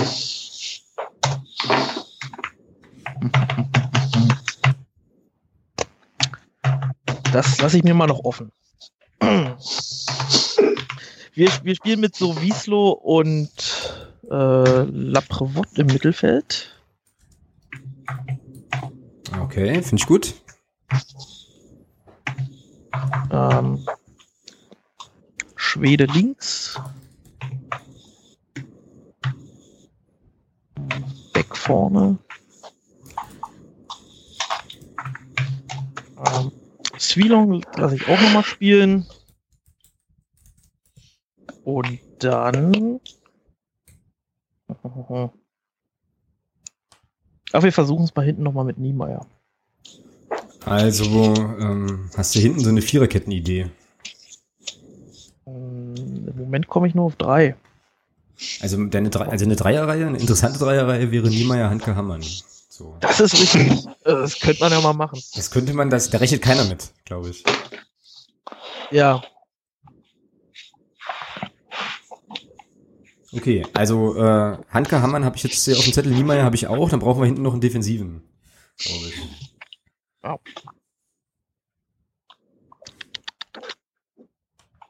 Ich weiß es nicht. Was, was könnte man denn da schönes spielen? 2, 4, 4, 2. Nee, das ist zu, glaube, zu offensichtlich. Das war noch zu viel. Ich glaube schon, dass der bei einer Viererkette bleibt. So. Und wenn man Handke und Hammer zentral stellt, dann könnte, könnte man ja irgendwie Butzen noch auf rechts stellen. Ja, den so. brauchen wir ja sowieso. Den habe ich völlig vergessen und dann geht es ja auch schon fast. Ah, so, da ist es doch schon. Und dann, dann geht es ja so, dann haben wir schon 1, 2, 3, 4, 5, 6, 7, 8, 9. Fehlt noch einer. genau, genau. Also im Moment äh, hätten wir eine relativ attraktive Viererkette ähm, hinten mit Niemeyer, Handke, Hammer, Butzen. Pass mal auf, wir machen die totale Offensive. Ja, okay. Ich, ich möchte nämlich Beck und Düker gemeinsam mal spielen. Ja, bester Mann, bester Mann. So ähnlich habe ich das so. auch im Zettel. Genau, super. Und wenn das aufgeht, dann, äh, dann komme ich jede Woche. Okay, ähm, das, äh, die Drohung haben wir alle vernommen, so machen wir's. Äh, sehr cool. Gott, war das eine schwere Geburt. Ja, ist nicht so schlimm. Ähm, das ist ja auch tatsächlich mit den personellen Alternativen und gerade auch so mit dieser Schwielong und äh, Schwede-Nummer und so auch tatsächlich gar nicht so einfach. Ja. Aber ich glaube, ich kann es mir nachher einfach machen, weil ich glaube, wenn ich das hier richtig sehe, habe ich genau, nee, nicht ganz. Ich habe nicht ganz die gleiche Aufstellung. Ah, ich muss nochmal. Thomas, du bist wahrscheinlich der Einzige. Du hast ja die Aufstellung bekommen äh, vorhin. Dann, ja, genau. Du musst, du musst ja eigentlich nur vorlesen. Nein, pass auf, ich, ich bringe jetzt echt, ich bringe jetzt wirklich mal ein bisschen Spannung in unsere Aufstiegs-, in unsere Aufstellungstipp-Gedöns. Ähm, und zwar, ich denke, wir werden mit der Viererkette der zweiten Halbzeit von Halle spielen. Mhm. Und zwar werden zentral spielen Butzen, also Butzen rechts, klar, dann in der Mitte Schiller mhm. Und Hanke. Mhm. Links wird Nico Hammann spielen. Mhm. Dann vor der Abwehr denke ich, dass äh, Äh, vor der Abwehr wird auf jeden Fall Mario Sowislo spielen und ähm, der Jan Löhmann zu rühmen, weil ich würde es echt mal so rumprobieren, wobei es, glaube ich, vom System her egal ist. Ähm, also Sowislo und Lö auf der 6, dann La Prévotte hinter der Spitze. Links werden wir spielen mit, nein, Blödsinn, Blödsinn, Blödsinn. Also Sowislo und Löhmannsröhm werden spielen, beziehungsweise, ja, Löhmannsröhm und Sowislo okay. werden spielen. Links spielt Schwede, rechts spielt Zwielon und vorne drin spielen wir mit Büker und Beck. Also im Prinzip die von der Grundausrichtung her so ein System wie gegen Groß Asbach. Mhm. Jo. Ist doch mal eine Ansage. Also du bringst äh, da den Schiller noch mal ins Spiel. Ah, ja, macht Sinn. Könnte, ja, doch, könnte Sinn machen. Gerade weil das auch noch mal so stabil, stabilisiert hat gegen Halle. Und ich meine, das Spiel hat sich der FSV garantiert auch angeguckt. Ach so, was habe ich denn auf dem Zettel? Also ich, äh, ja, werde jetzt glaube ich jetzt nicht nochmal groß switchen. Mensch, der Laprevot fällt bei mir immer so ein bisschen hinten runter. Also Zingerle ist bei mir auch ganz überraschend im Tor. Ähm, dann bringe ich auch auf die linke Seite Niemeyer. Ähm, ich habe tatsächlich Hammann Handke Innenverteidigung, Butzen rechts. So, und dann äh, Vierer Mittelfeld halt mit äh, Schwede links, Sowieslo, Löhmannsröben zentral und Schwielung rechts. Wobei ich mir für äh, für Lö vielleicht auch den Laprovot vorstellen könnte, aber wir lassen das mal so. Ähm, Genau, und vorne im Sturm habe ich auch Düker und Beck. Ähm, ich fand das halt, äh, also es hat mir eigentlich immer ganz gut gefallen, wenn die beiden zusammen vorne drin standen, ähm, so auch gerade später in der Hinrunde und so, als sie sich dann nicht mehr so sehr auf den Füßen standen, sondern da gut aufeinander eingegroovt haben, das fand ich eigentlich schon ganz gut.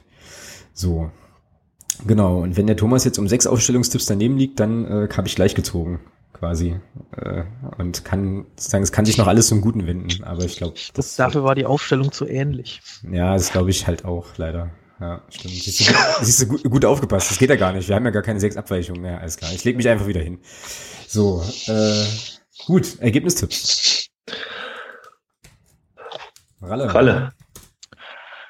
Da, da wir auf totale Offensive setzen, wird das ein äh, ganz spannendes 4 zu 1. Ah, du hast da bei mir abgeguckt, ohne in mein Dokument gucken zu können. Äh, Thomas. Wahrscheinlich. 2-1. Ja, und ich habe auch ein 4-1 auf dem Zettel. Also ich glaube, das wird hinten raus deutlich, aber habe ich ja gerade vorhin schon mal gesagt. Nach Rückstand, damit wir das mal gedreht haben. 4-1 auf Klammern, nach Rückstand. Das werde ich genau so aufnehmen. Ähm, okay. Ja, dass man sich sozusagen im Saisonendsport und mit Blick auf eine mögliche Relegation, genau. 1-2-1-2, mögliche Relegation, dann auch schon mal auf alle Eventualitäten vorbereiten kann. Das ist natürlich günstig.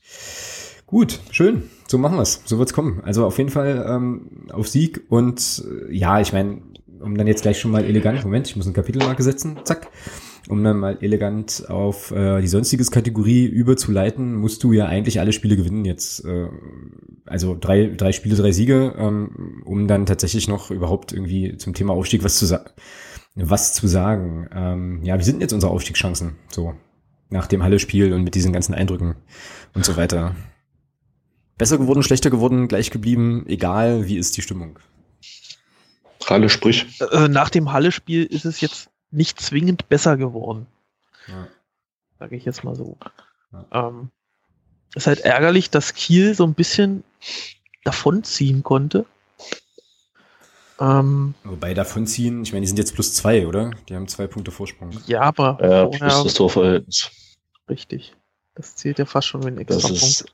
Auch nochmal ein Punkt wert, ja. ja, ja. So. Die waren vorher, waren die halt punktgleich mit uns. Das war schon ein bisschen komfortabler. Ja. Also ja. ich, ich lege mich fest, wenn wir die drei Spiele gewinnen, gehen wir direkt hoch. Weil ich äh, denke und hoffe, dass Rostock am Wochenende gegen Kiel gewinnen wird. Hm. Ich weiß nicht, was mich da jetzt so optimistisch stimmt, aber ich denke und hoffe, dass äh, Kiel uns diesen Patzer liefert, den wir brauchen um vorbeizuziehen. Und ich glaube, dann wird's, ich will nicht sagen Selbstläufer, aber vorausgesetzt wir gewinnen, dann geben wir diesen zweiten Platz nicht mehr her. Da bin ich bei dir. Also wenn es tatsächlich so kommen ja. sollte, dass wir, ähm, dass wir sozusagen nochmal in die Situation kommen, es in der eigenen Hand zu haben, bin ich sofort dabei, sage ich das auch. Ich bin da aber nicht so euphorisch, dass das klappt, weil ich irgendwie den Eindruck habe, dass Kiel, dass Kiel das irgendwie ähnlich sieht gerade. Also ich meine, die sind ja jetzt auf dem Platz an der Sonne und ähm, das 3 zu 0 in Regensburg hat mich vom Ergebnis her doch schon einigermaßen beeindruckt, bin ich ganz ehrlich. Und ähm, wenn du da so deutlich gewinnst, dann, ja, ich meine, spricht jetzt wenig dagegen, dass die, die restlichen drei Spiele nicht auch noch entsprechend siegreich gestalten. Ich gucke gerade mal bei denen aufs Restprogramm, die haben Rostock noch zu Hause, Groß Asbach auswärts und dann nochmal den, äh, ja, die Kollegen aus Südsachsen-Anhalt auch nochmal zu Hause. Also. Mir geht's, mir geht's aber dabei gar nicht so sehr um Kiel. Ja, das ist mir schon klar. Aber wenn Kiel alle drei Spiele gewinnt, äh, dann. Ja, ja, ja, ja mir geht's trotzdem dabei nicht um Kiel. Ich, Vielleicht ich wird ja eher, Duisburg noch nach unten durchgereicht. Ich denke eher, dass Duisburg am Wochenende nochmal richtig wackelt und dann sind die nochmal mit drin in der Verlosung. Das ist eher so meine Vermutung. Ach hey, okay, das ist natürlich auch ein interessanter Gedankengang. Okay, okay. Duisburg spielt gegen Lotte zu Hause, die wir auch noch kriegen. Ach hey. Das kann passieren. Ja, klar. Ja. Also das sind noch neun Punkte, ja, die dazu vergeben sind. Und äh, ich möchte, ich erinnere ungern dran, aber wir waren 2007 mit sechs Punkten Vorsprung auf Platz zwei. Der Rest ist bekannt. Also wir reden hier gerade von zwei beziehungsweise fünf Punkten. Das ist alles noch möglich. Von daher sage ich, die Chancen sind nach wie vor absolut intakt. Also die sind auch nicht schlechter als vor, als vor dem Halle-Spiel. Mhm. Ja, ich meine, was ja wirklich, was wirklich faszinierend ist in dieser ganzen Tabellenkonstellation, ist, äh, du holst halt nur einen Punkt in Anführungsstrichen und es ist trotzdem irgendwie noch alles drin. Ich meine, Aalen muss man ja auch nochmal gucken, ja. Also wie gesagt, das wird da morgen entschieden, ähm, was da, was da Sache ist. Und irgendwie, ja, weiß ich nicht, also selbst wenn die jetzt die, die Punkte abgezogen kriegen, dann hätte ich, glaube ich, als Ahlenspieler schon so viel Wut im Bauch, dass ich da halt schon auch nochmal die letzten drei Spiele dann aber erst so, erst so richtig äh, nochmal einen raushaue. So, also will sagen, wir müssen ja dann noch hinfahren und so. Also es wird schon noch ein, noch ein schwieriger Gang, aber klar, Duisburg, so diese Duisburg-Szenario äh, hatte ich jetzt gar nicht so auf dem Zettel, aber das ist sehr, sehr realistisch, das stimmt. Nun ja, Regensburg ist jetzt hier Fünfter in der Tabelle, die der Kicker hat, wo Aalen aber noch äh, mit der vollen Punktzahl quasi drin vertreten ist. Ja, Osnabrück ist ja so ein bisschen, ja, weiß ich nicht. Also das, das ist ja sozusagen mein Horrorszenario, dass das genauso eine Situation wird wie äh, 2007 und äh, letzten Endes Osnabrück diejenigen sind, die dann aus dem Windschatten dann doch noch vorbeiziehen. So, ja, also boah, das wäre schon nicht so geil. Aber da reden wir dann vielleicht vor dem Lottespiel nochmal drüber, ob das überhaupt noch realistisch ist. Also ich bin so ein bisschen, also meine Ausstiegseuphorie-Geschichten sind schon eher so ein bisschen gedämpft jetzt nach, vor allem, wie gesagt, wegen dieser ersten Halle-Halbzeit, wo ich mir denke, ah, musste dir das vier Spieltage vor Schluss eigentlich nochmal leisten? Ja. Aber ja, okay. Wir werden es sehen. Ähm, ist ja auch immer so ein bisschen so eine Glaskugel, Glaskugelgeschichte. So, nächster Punkt auf der sonstiges Liste. Ich sag mal noch ein ganz herzliches Dankeschön an den Martin, der nämlich ähm, als neuer Patreon-Unterstützer hinzugekommen ist. Vielen, vielen Dank dir. Ähm, und cool, dass du das, cool, dass du das machst und da äh, quasi als monatlicher Unterstützer dabei bist. Freue ich mich, freue ich mich sehr. Cooles Ding. Ähm, genau. Und dann steht jetzt hier ganz aktuell äh, quasi Breaking News von heute, glaube ich, äh, das Thema Stadionsanierung noch so ein bisschen auf dem Zettel. Es gibt offenbar Pläne, ein ähm, ja ein Umbau des Heinz-Krügel-Stadions irgendwie in Angriff zu nehmen. Äh, Ralle, sag mal kurz, zwei, zwei Varianten gibt's, ne? So habe ich das gelesen, ja. Genau. Ähm, Nummer eins irgendwie ähm, in Block U einfach die Sitze rauszunehmen und das dann so zu lassen. Und natürlich diese, diese Arbeiten, um die, die Stabilität zu gewährleisten, das ist ja das Hauptaugenmerk. Oder halt richtig in Stehplätze umzubauen und dann würde irgendwie die Nord 10.000 Plätze kriegen. Genau. genau. Gesamtkapazität 30.000. Ja, das, das wäre schon schick. Müssen wir dann halt nur mit, mit Blick auf, äh, auf Käbele und äh, Anji Machatschkala und so äh, in drei Jahren müssen wir dann halt nur gucken, dass wir da so eine äh, so Safe-Standing-Geschichten bauen, die ja, man halt zu Sitzplätzen da bin ich sowieso kann. ein großer Freund von. Ja, also aber ich glaube, mit denen wirst du da die 10.000 Plätze nicht vollkriegen. Ja, das, das, das weiß ich nicht so ganz genau, aber ähm, Genau, also diese zwei Varianten habe ich irgendwie auch gesehen, aber bei Variante 1 mit nur ein Teil Stehplätze, das wäre dann schon so, dass im Prinzip wahrscheinlich dann nur Block U Stehplatz wird oder so, also Block 4 und weiß ich nicht, 3 und 5 dann wohl nicht oder so. Also das ist dann nur ein Teil das dann noch. Sieht ja ne? auch nicht aus, ja. Ja, das ist halt die große Frage, ja. Also ich habe das schon so verstanden, dass das hinterm Tor dann äh, schon gemacht wird. Ähm, ja. Also auch in der kleineren Variante, sage ich mal. Und nicht, und nicht nur dieser eine Block. Weil ich denke mal schon, dass Stadt- und auch Vereinsvertretern, die da beteiligt waren, klar ist, dass ähm, wenn was gemacht wird, dass es die ganze Not betrifft in der Beziehung und nicht nur ja, ein Block. Der Unterschied ist vermutlich, also wenn man sich jetzt den, den Block 3 oder 4, 5, je nachdem, wo man gerade steht, vergegenwärtigt und sich jetzt vorstellt, dass man nur die Sitze rausnimmt und dann quasi sagt, so, jetzt dürft ihr hier stehen, noch drei Wellenbrecher, äh, Wellenbrecher hinstellt, dann äh, vergrößerst du die Kapazität ja nicht so in dem Maße, als wenn du auch an die, ähm, an die Ge Geometrie der Treppen gehst. Ja, genau. Also für die große Lösung müssen dann wahrscheinlich noch andere Stufen und, ja, ja. und da kriegst du dann mehr Leute rein. Genau, also es stand ja auch so drin, dass so bei der größeren, ich mir das vor. bei der größeren Version müsste ja dann die Hintertortribüne auch gesperrt werden für vier Monate. Mhm. Genau. Ähm, und bei der kleineren Variante kannst du es halt im laufenden Betrieb mehr oder weniger sanieren. Also oder ändern. Ja. Ähm, so habe ich das jetzt gelesen. Ich meine, Kostenpunkt schmale vier beziehungsweise sechs Millionen. Das ist ja, ja kann man mal machen. Ne? Ich meine, wenn man 45 plus x Millionen für einen Tunnel raushaut, dann kann man ja auch mal vier bis sechs Millionen mal für den Stadion springen lassen. Ähm, springen lassen ist übrigens ganz toll. Ja, in dem legendär, sensationell, Weltklasse. Cool. Und ja, also von daher, ich bin echt mal gespannt, in welche Richtung das geht. Also ich, jetzt so vom, vom, vom, vom Herz und vom, vom Wunsch her würde ich schon sagen, ist natürlich Variante 2 mit 10.000 äh, Stehplätzen auf der Nord natürlich äh, ein Traum. Ja. Brauchen wir, glaube ich, nicht drüber reden. Das wäre natürlich ein richtig geiles Ding. Von daher ist das auch so ein bisschen meine präferierte Wahl dann. Ja, also wenn ich es entscheiden könnte, wäre das meine präferierte Wahl natürlich auch. Da käme uns natürlich so ein Aufstieg auch ganz gut gelegen, ja, um quasi die, Ver die ja. Verhandlungsposition an der Stelle nochmal so ein bisschen zu stärken. Ähm, allerdings äh, gezuckt habe ich so, auch bei den Summen, vier und sechs Millionen und dann muss das ja irgendwie vom Stadtrat beschlossen werden und so und äh, ja, da muss man ja jetzt wahrscheinlich auch irgendwie nicht so ein Prophet sein, um zu sagen, erst der Stadtrat natürlich wahrscheinlich oder so daran interessiert ist, äh, das möglichst kostengünstig zu machen. Ähm, und ich mir schon gut vorstellen könnte, dass zwar trotz äh, guter sachlicher Argumente dann eben doch eher eine, äh, sozusagen die Kostenfrage noch überwiegt, gerade eben weil du halt äh, einen Haufen Millionen für diesen Tunnel raushaust und man dann halt sagt, okay, äh, wir nehmen halt die, also wir nehmen die kleine, wir machen das mit den Fähnchen und nehmen die kleine Variante. so, keine Ahnung. Wir machen das mit den Fähnchen. Ja. Also das wäre schon, das wäre schon, also so eine ganze, so eine ganze Stehplatzkurve da, das wäre schon richtig, richtig geil. Das muss man schon sagen, ja.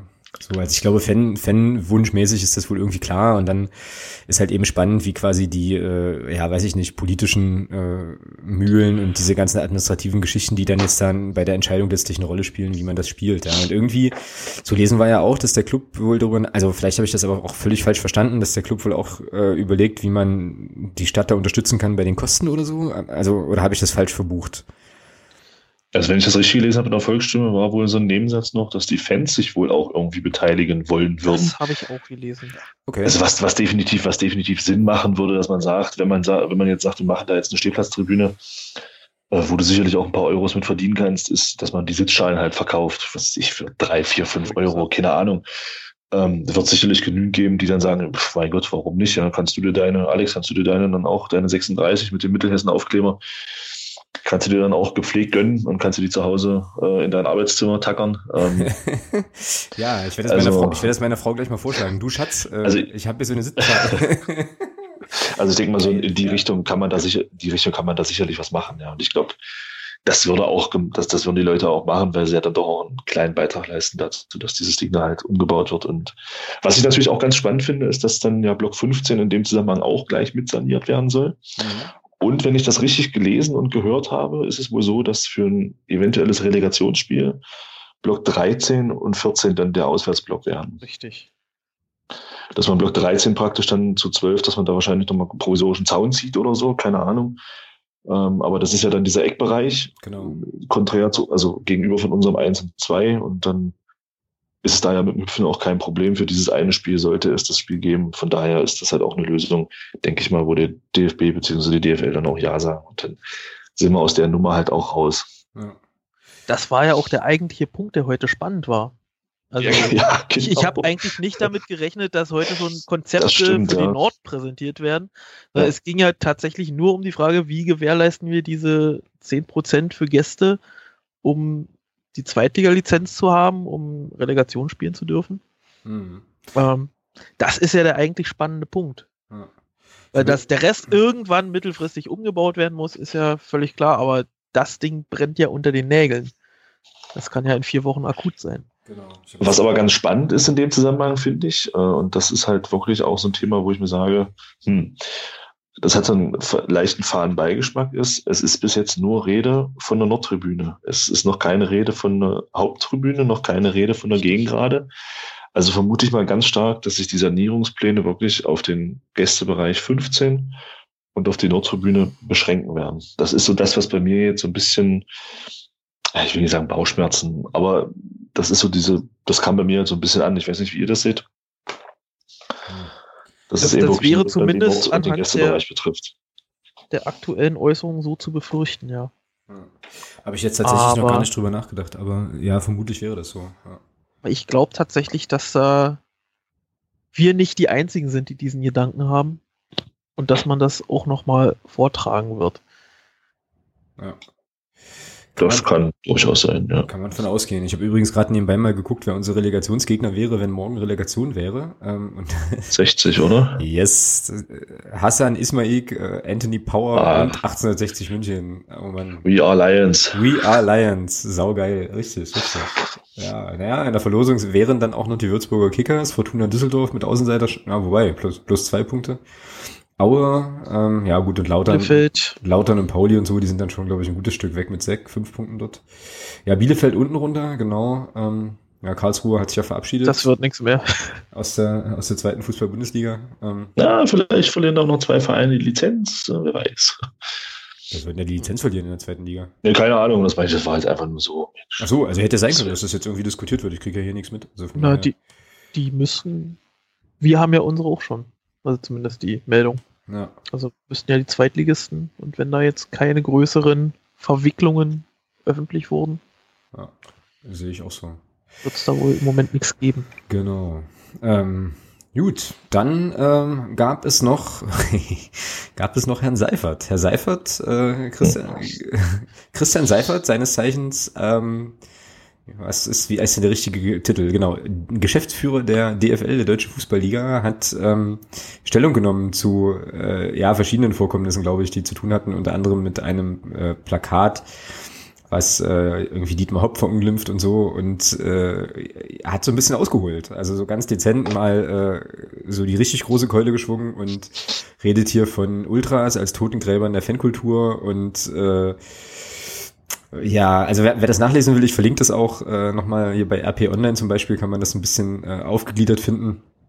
Redet irgendwie über die Attacken auf, äh, auf Dietmar Hopp. Mal unabhängig davon, was man davon halten will, ist nochmal ein anderes Thema. Aber äh, genau, in Wahrheit sind diese Personen, also Ultras, äh, die Totengräber der Fankultur, um die es ihnen angeblich geht. Äh, so, was hatten wir denn noch?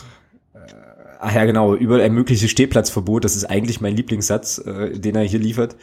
Für Seifert ergibt das trotz der Vorfälle wenig Sinn, also ein Stehplatzverbot einzuführen. Jetzt Zitat, das führt wieder nur zu irgendwelchen Solidari Solidarisierungstendenzen. Es geht hier um das, das muss man sich mal reinziehen. Also ich muss den Satz nochmal vorlesen. Das führt wieder nur zu irgendwelchen Solidarisierungstendenzen. Scheiß Fans, die sich dann auch noch für ihre Sache solidarisieren. Die sollen einfach nur Geld bezahlen, sich hinsetzen, die Klappe halten. Es das gehört nicht zum Zitat, oder? Das gehört nicht mehr zum Zitat. Nein, nein. Das ist übrigens eine persönliche, eine persönliche Meinungsäußerung an der Stelle, genau. Mit Klatschpappen. Mit, genau, Klatsch, Klatschvieh. Es geht hier um das Ausloten persönlicher und vielleicht juristischer Grenzen unter dem Deckmantel der Fußballkultur. Ach so, weil, ja, ja, äh, okay. Alter, ja, auf Choreos kann er verzichten, meint er, weil pff, ist egal, also da verzichtet er lieber auf Choreos, wenn der Preis für die Choreos Gewaltexzesse und Pyro sind, so irgendwie. Also stelle ich mir das vor, meldest eine, meldest eine Choreo an äh, und sagst, äh, okay, Verein, wenn du die Choreo geil findest, kostet dich aber irgendwie drei Gewaltexzesse und zwei Fackeln. So, also was ist das für ein Mensch, ja? Irgendwie, keine Ahnung. Ähm, ich rede mich in Rage, ich bin ruhig. Äh, genau. Und ich dachte, das wäre Thomas Job. Christian. Christian Seifert irgendwie. Du, du, greifst da schon in einem Maße voraus. Alter, ja, okay, dann gebe ich mal, dann gebe ich den Staffelstab mal weiter an, genau. äh, an den Kollegen. Aber äh, Ralle. aber meine Meinung ganz großes. Ich habe vorhin erst erfahren, dass euch dieses Thema überhaupt beschäftigt. Ich finde. Ja, du wirst ja wohl eine Meinung dazu haben. Ich finde das endlich eine Meinung, verdammt nochmal. Verflucht. Aber eine Meinung. genau. Nee, wenn, ich da, wenn ich da jetzt du eine Meinung äußere, das, der Meinungskultur, das, das, die moderne Meinung zu irgendwelchen Solidarisierungseffekten, das kann das nicht unser Ziel ja, genau, sein. Genau, äh, genau. Äh, nein, das ist natürlich ein, ein grandioser Humbug. Das ist äh, völlig weltfremd, also fern von jeder Realität in den Fankurven, die er ja vermeintlich repräsentieren will. Ja, aber da, wahrscheinlich, da, wahrscheinlich. Da fehlen mir alle Worte. Ja. So, Thomas holt aus, holt tief Luft und dann geht's, geht's Bitte. los. Nein, also das, das Schlimme ist ja, und das ist das, was mich eigentlich in der ganzen Debatte noch viel mehr stört, das ist ja inzwischen seit Jahren schon ein schleichender Prozess. Also wenn man überlegt, wie, wie Vereine inzwischen auch teilweise gegen ihre aktiven Szenen ähm, agieren, ähm, jetzt halt auch so ein, ich sag mal, so ein, so ein, so ein, so ein Amt- und Würdenträger, den es wahrscheinlich in dem Ausmaß nicht gäbe, wenn die, wenn gerade auch die deutsche Fußballkultur so wäre, wie sie ist. Ja, wir können, brauchen alle bloß mal nach England gucken, ähm, was da passiert ist.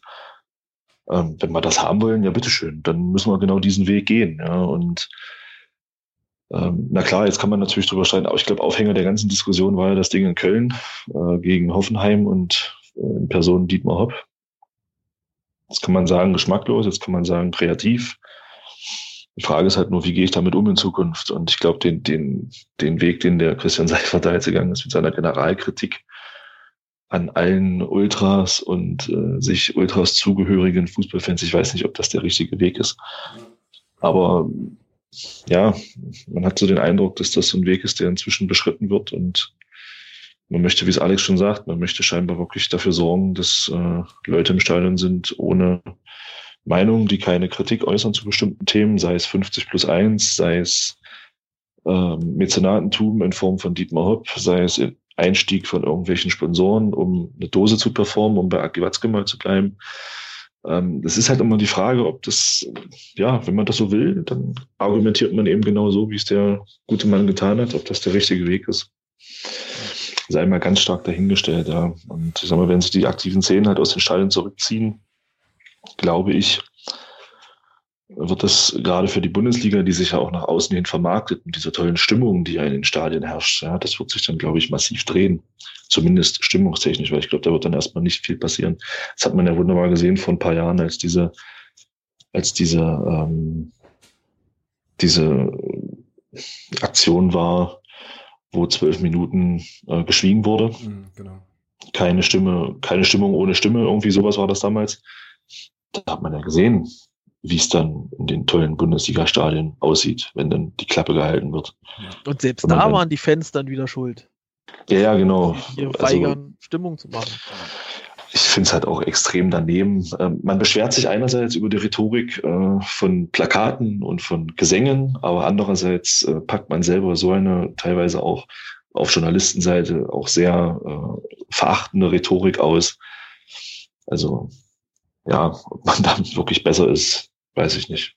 Das, das liegt meines Erachtens auch so ein bisschen an dieser, dieser Lust am Skandal. Also es wird halt auch sofort gesucht, wo war jetzt eine Verfehlung, die ich medial noch ausschlachten kann. Also irgendwie diese Woche kam ja diese ähm, Meldung zu, zu Dortmund, diese, diese Spruchbandaktion, die ja auch riesig kritisiert wurde, wo dann die Südtribüne gesperrt wurde.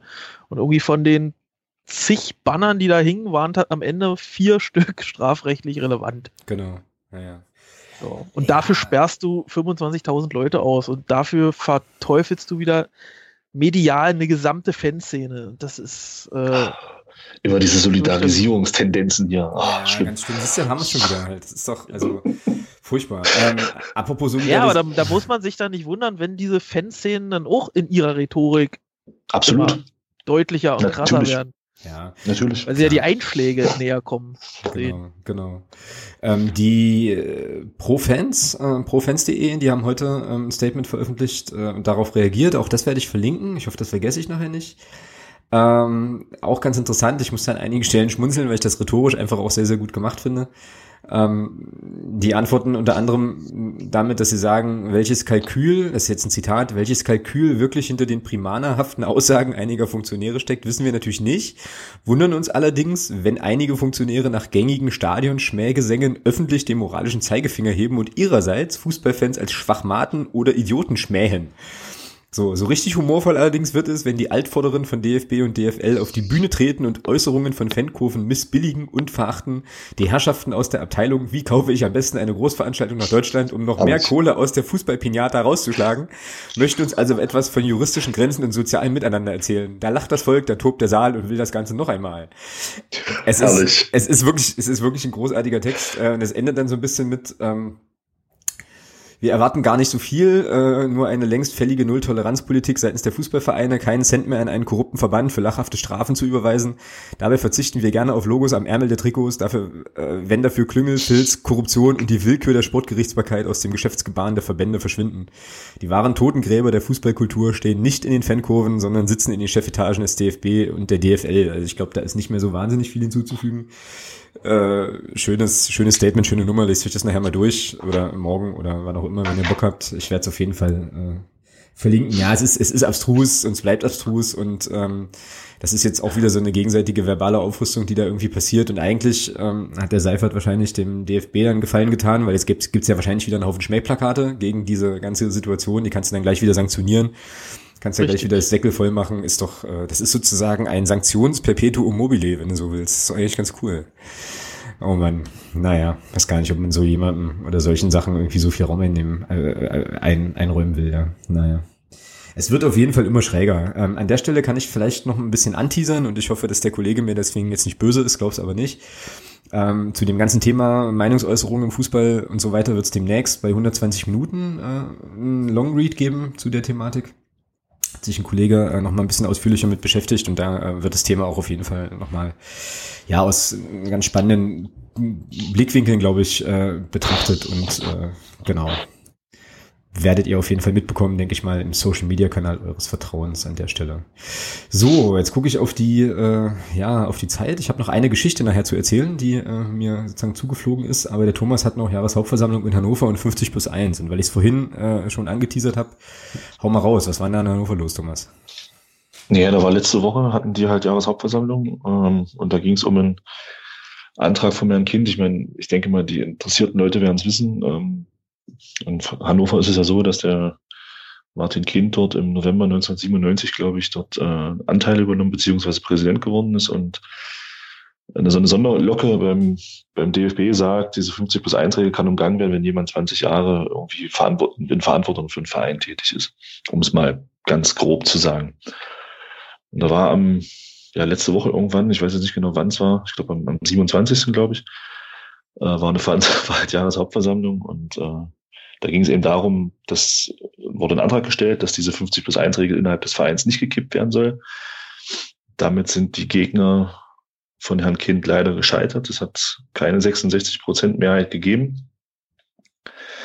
Das heißt, ähm, diese 50 plus 1 Regelung wird bei Hannover 96 wahrscheinlich fallen. Es gab dann nochmal einen, noch mal einen Antrag oder nochmal eine Abstimmung, dass man in, also auf Vereinsebene, auf EV-Ebene das Ganze doch nochmal dass man darüber abstimmen muss.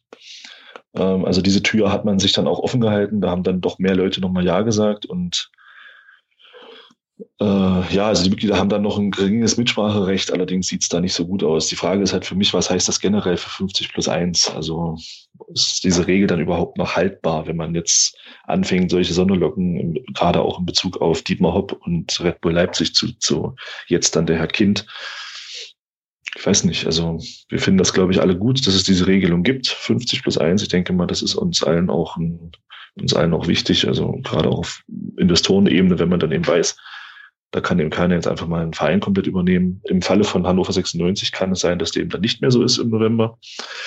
Von daher wird das ganz spannend. Also ich weiß nicht, wie seht ihr das mal generell auf 50 plus 1 gesehen? Also für mich ist das so der nächste Schritt in Richtung, also der nächste Sargnagel für diese, für diese Regelung. Ja, für mich ist das ähnlich. Ich bin da aber äh, quasi tatsächlich auf einer pragmatischen Ebene unterwegs und sage halt, dass diese Geschichte sowieso schon an so vielen Stellen ausgehöhlt ist. Eben, also durch die Beispiele, die du ja auch gerade schon gesagt hast, dass das im Prinzip schon quasi auf einer formalen Ebene offensichtlich noch, äh, noch geht, aber schon allein, wir hatten vorhin das Beispiel, wenn ich mir 1860 München angucke, mit dem Ismaik und so weiter, äh, der da schalten und walten kann. Ähm, und da ist, glaube ich, korrigiert mich, wenn ich falsch liege, aber 50 plus 1 formal noch in Kraft. Äh, ist es, glaube ich, irgendwie ja ein nettes Relikt so, was man irgendwie hat, aber in der Realität, in der Praxis gibt es genügend Möglichkeiten, das zu umgehen. Also ich bin da wenig romantisch, ich glaube, oder wenig äh, ja, romantisch ist nicht das richtige Wort, aber ihr wisst, was ich meine. Also blauäugig vielleicht, wenig blauäugig zu sagen, das wird eh gekippt, so und äh, ist halt eigentlich nur eine Frage der Zeit. Ich finde das nicht gut, auf jeden Fall. Ähm, hab da einfach auch keinen Bock drauf, dass man eben, wie gesagt, zum Beispiel so ein Traditionsclub wie 1860 da der Lächerlichkeit preisgibt, weil da einer irgendwie der Meinung ist, irgendwie sehr Zeug machen zu können, Löwengehege etc. Aber ich glaube, das wird sich nicht, das wird sich nicht verhindern lassen. Das kannst du vielleicht aufschieben durch solche Sachen wie in Hannover und ich finde das eigentlich auch cool, dass die äh, Jungs und Mädels das dort versucht haben, aber ich glaube, äh, am Ende des Tages werden wir den sauren Apfel beißen müssen, dass das Ding früher oder später fällt. So. Also was ganz vielleicht noch, Ralle, bevor du was sagst, noch mal ganz kurz zu der ganzen Versammlung, für diese ganzen Veranstaltung. Also was in meinen Augen ganz spannend ist, wenn man das mal mit, mit unserer äh, Versammlung damals vergleicht, wo es bei uns um diese Ausgliederung ging, da waren ja nicht mal 500 Leute zu, vor Ort, ja, bei Hannover, bei 20.000 Mitgliedern nicht mal 500 Leute ist natürlich heftig. Und was, also was mir, wo ich äh, so ein bisschen geschluckt habe, weil ich habe das über Twitter so ein bisschen verfolgt an den Abend und wo ich so ein bisschen schlucken musste, war, als dann dort gesagt wurde, dass es Stimmzettel gibt, die nummeriert sind. Ähm, das heißt, mit, mit einer geringen Wahrscheinlichkeit zuordnungsbar, also zu, zuordnungsfähig zu Personen und dass auch nur diejenigen zur Ordnung gehen sollten, die mit Ja gestimmt haben für diesen Antrag. Ich finde, das ist also geheime Wahl und so. ja, weiß ich nicht. Also das vielleicht noch dazu. Ja, klingt schon nach einem ganzen, klingt nach einem bisschen wirr, ja. Wobei aber man bei Hannover ja auch nochmal dazu sagen muss, dass der Kind ja da schon so lange irgendwie da äh, sein, sein Zeug durchzieht. Das könnte vielleicht erklären, warum letzten Endes auch jetzt nicht mehr so viele Leute da waren, weil man vielleicht da auch an irgendeiner gewissen Stelle dann auch resigniert hat und sagt, okay, kommt eh. Ja, weiß nicht. Ja. Kralle. ja, also ich bin grundsätzlich auch ein großer Freund der 50 plus 1 Regel. Und es ist ja auch nicht so, dass Hannover jetzt äh, der erste Verein wäre, der davon Gebrauch macht. Also es ist ja im Grunde die Idee ähm, schon in Leverkusen genutzt worden. Ich glaube, Wolfsburg hat davon auch Gebrauch gemacht. Also es ist ja jetzt kein, kein Präzedenzfall, der da geschaffen wird. Und dass, dass der Kind da schon seit Jahren drauf scharf ist, dass jetzt, wenn die 20 Jahre rum sind, dass er da endlich den, den zweiten Fuß in die Tür nehmen kann, ist ja auch ein offenes Geheimnis gewesen. Oder nicht mal ein Geheimnis, das war ja allgemein bekannt. Ja. Ähm, die Entwicklung, die das, wo das hinführt, das ist natürlich schwierig. Und äh, Alex hat natürlich völlig recht, wenn er sagt, dass du auch mit 50 plus 1 genügend Möglichkeiten findest, da einem Investor einen Einfluss zu äh, ermöglichen, der nicht gesund ist für einen Fußballverein. Also München der Fall oder äh, gucken wir nach Leipzig. Das ist ein Verein, da, das, das ist kein Verein. Ein, doch, das, das ist ja das Problem. Wir sind uns einig, dass das eigentlich kein Verein ist und dass das ein Konstrukt ist, um die Dose zu promoten wie es ja so schön hieß vorhin. So, aber die haben sich eine, eine rechtliche Konstruktion gebaut, die zweifelhaft ist, aber am Ende tatsächlich vom DFB und der DFL durchgewunken wurde mit geringfügigen Änderungen. So, und da, da fragt auch niemand nach 50 plus 1 oder irgendwelchen ähm, Einflussmöglichkeiten der Mitglieder. Das, das äh, es ist formal juristisch alles schick in Leipzig und deshalb äh, werden wir uns an solche Sachen offenbar gewöhnen müssen, auch wenn es, auch wenn wir das nicht wollen. Ja, genau. In eine Richtung führt, die dem Fußball nicht gut tun kann. Aber wahrscheinlich muss es erst krachen gehen, bevor es dann auch bei den zuständigen Stellen ankommt. Mhm. Zum, zum, Beispiel bei Christian Seifert, um halt nochmal den. Zum Beispiel bei. oh, hey, hey. Okay, Leute. Ich habe jetzt, äh, bevor wir äh, dann vielleicht doch langsam sozusagen den Endspurt einlegen sollten, auf jeden Fall noch eine Sache hier in meinem, äh, auf meiner sonstiges äh, Geschichte, ähm, die ich ganz zum Besten geben muss, weil ich das sehr, sehr großartig fand. Ich habe nämlich Post bekommen äh, von, oder wir haben Post bekommen von Julian. So, und Julian hat äh, uns eine kleine Geschichte geschickt. die ich, die, keine Angst, dauert jetzt nicht allzu lange, äh, die ich gern äh, hier kurz zum Besten geben möchte, im Original. Da geht's nämlich so ein bisschen um die Frage, was macht man eigentlich alles für den Club? Und äh, ja, vielleicht findet sich ja tatsächlich der ein oder andere hier an der Stelle, ähm, an der Stelle wieder und ich lese es jetzt einfach mal vor, was er, was sozusagen bei ihm Sache war. Und zwar, Julian schreibt, äh, folgende Geschichte, als meine Freundin unseren Urlaub von einem Dreivierteljahr für dieses Jahr plante, war an einen möglichen Aufstieg eigentlich nicht im entferntesten zu denken. So, und da ich, ich, also Julian, auch nicht wirklich ein Kalendermensch bin, sagte ich, ja, mach einfach, äh, wird schon irgendwie passen, mach mal. Ähm, so, er ahnt, was kommt. Als ich mich dann vor einiger Zeit genauer mit dem, Anste mit dem anstehenden Urlaub auseinandersetzte, machte sich langsam Panik breit. Äh, der Urlaub startet am 14. Mai und wir kommen am 22. Mai zurück. Am 22. Mai. Hm. Das letzte Spiel gegen Lotte ist am 20. Mai. What the fuck? Ruhig bleiben. Nochmal vorsichtig fragen. Ja, Termin stimmt, Flüge sind gebucht, Finca auf Mallorca ist bezahlt, es gibt kein Zurück. Puh. Nach ein paar schlaflosen Nächten die Idee. Mallorca ist ja jetzt nicht so weit weg. Da müsste es doch, da müsste es doch, ey, pass auf, da müsste es doch möglich sein, schnell mal zum HKS zu kommen. Gesagt, getan, Flüge gesucht, Zug abgecheckt, passt. Der durchaus schwierige Teil meiner Herzensdame überzeugen. Sie, Stefanie, ist inzwischen, wenn es um das Thema Club und Freizeitgestaltung geht, schon etwas, um es vorsichtig zu sagen, genervt. hilft, hilft alles nix. Einen guten Tag abgewartet und alles auf eine Karte gesetzt. Schatz, der Club spielt doch am 20. Mai gegen Lotte. Da geht's wahrscheinlich um den Aufstieg. Wollen wir nicht zusammen kurz hinfliegen? so. Ah, Thomas stellt sich jetzt gerade vor, wie, wie, diese Konversation bei ihm zu Hause ablaufen würde. Ähm, ich habe das auch getan, dazu sage ich gleich noch was. So, Stefanie, hm, nee, lass mal, aber wenn du da unbedingt hin willst, dann mach halt. So, Fazit, happy, happy ist sie nicht, aber ich darf reisen. So. Das jetzt, glaubt er. Jetzt pass auf, jetzt pass auf, Leute. Äh, hier live, live und on air, und das ist wirklich cool. Ähm, das, das heißt, das heißt, jetzt geht es am 20. Mai morgens in aller Frühe zum Flughafen Palma mit dem Flugzeug nach Hannover, von da aus mit dem IC nach Magdeburg, schnell zum HKS, eskalieren und aufsteigen, kurz feiern und dann mit dem IC zum Flughafen Leipzig und dann siegestrunken und glücklich nach Palma zurück. Bam. So. Ende meiner kleinen Geschichte. Und dann schreibt er noch, und ich glaube, das ist an der Stelle wirklich wichtig und das machen wir auch gern. Äh, vielleicht kannst du an der Stelle meiner Freundin Stefanie meinen besonderen Dank übermitteln. Zitat. Mäuschen, danke, dass du das alles mitmachst. Dicker Kuss. So. Saugeile Geschichte. Und Julian, folgendes ist passiert. Ich habe die, ich hab diese Geschichte meiner Frau erzählt, auch.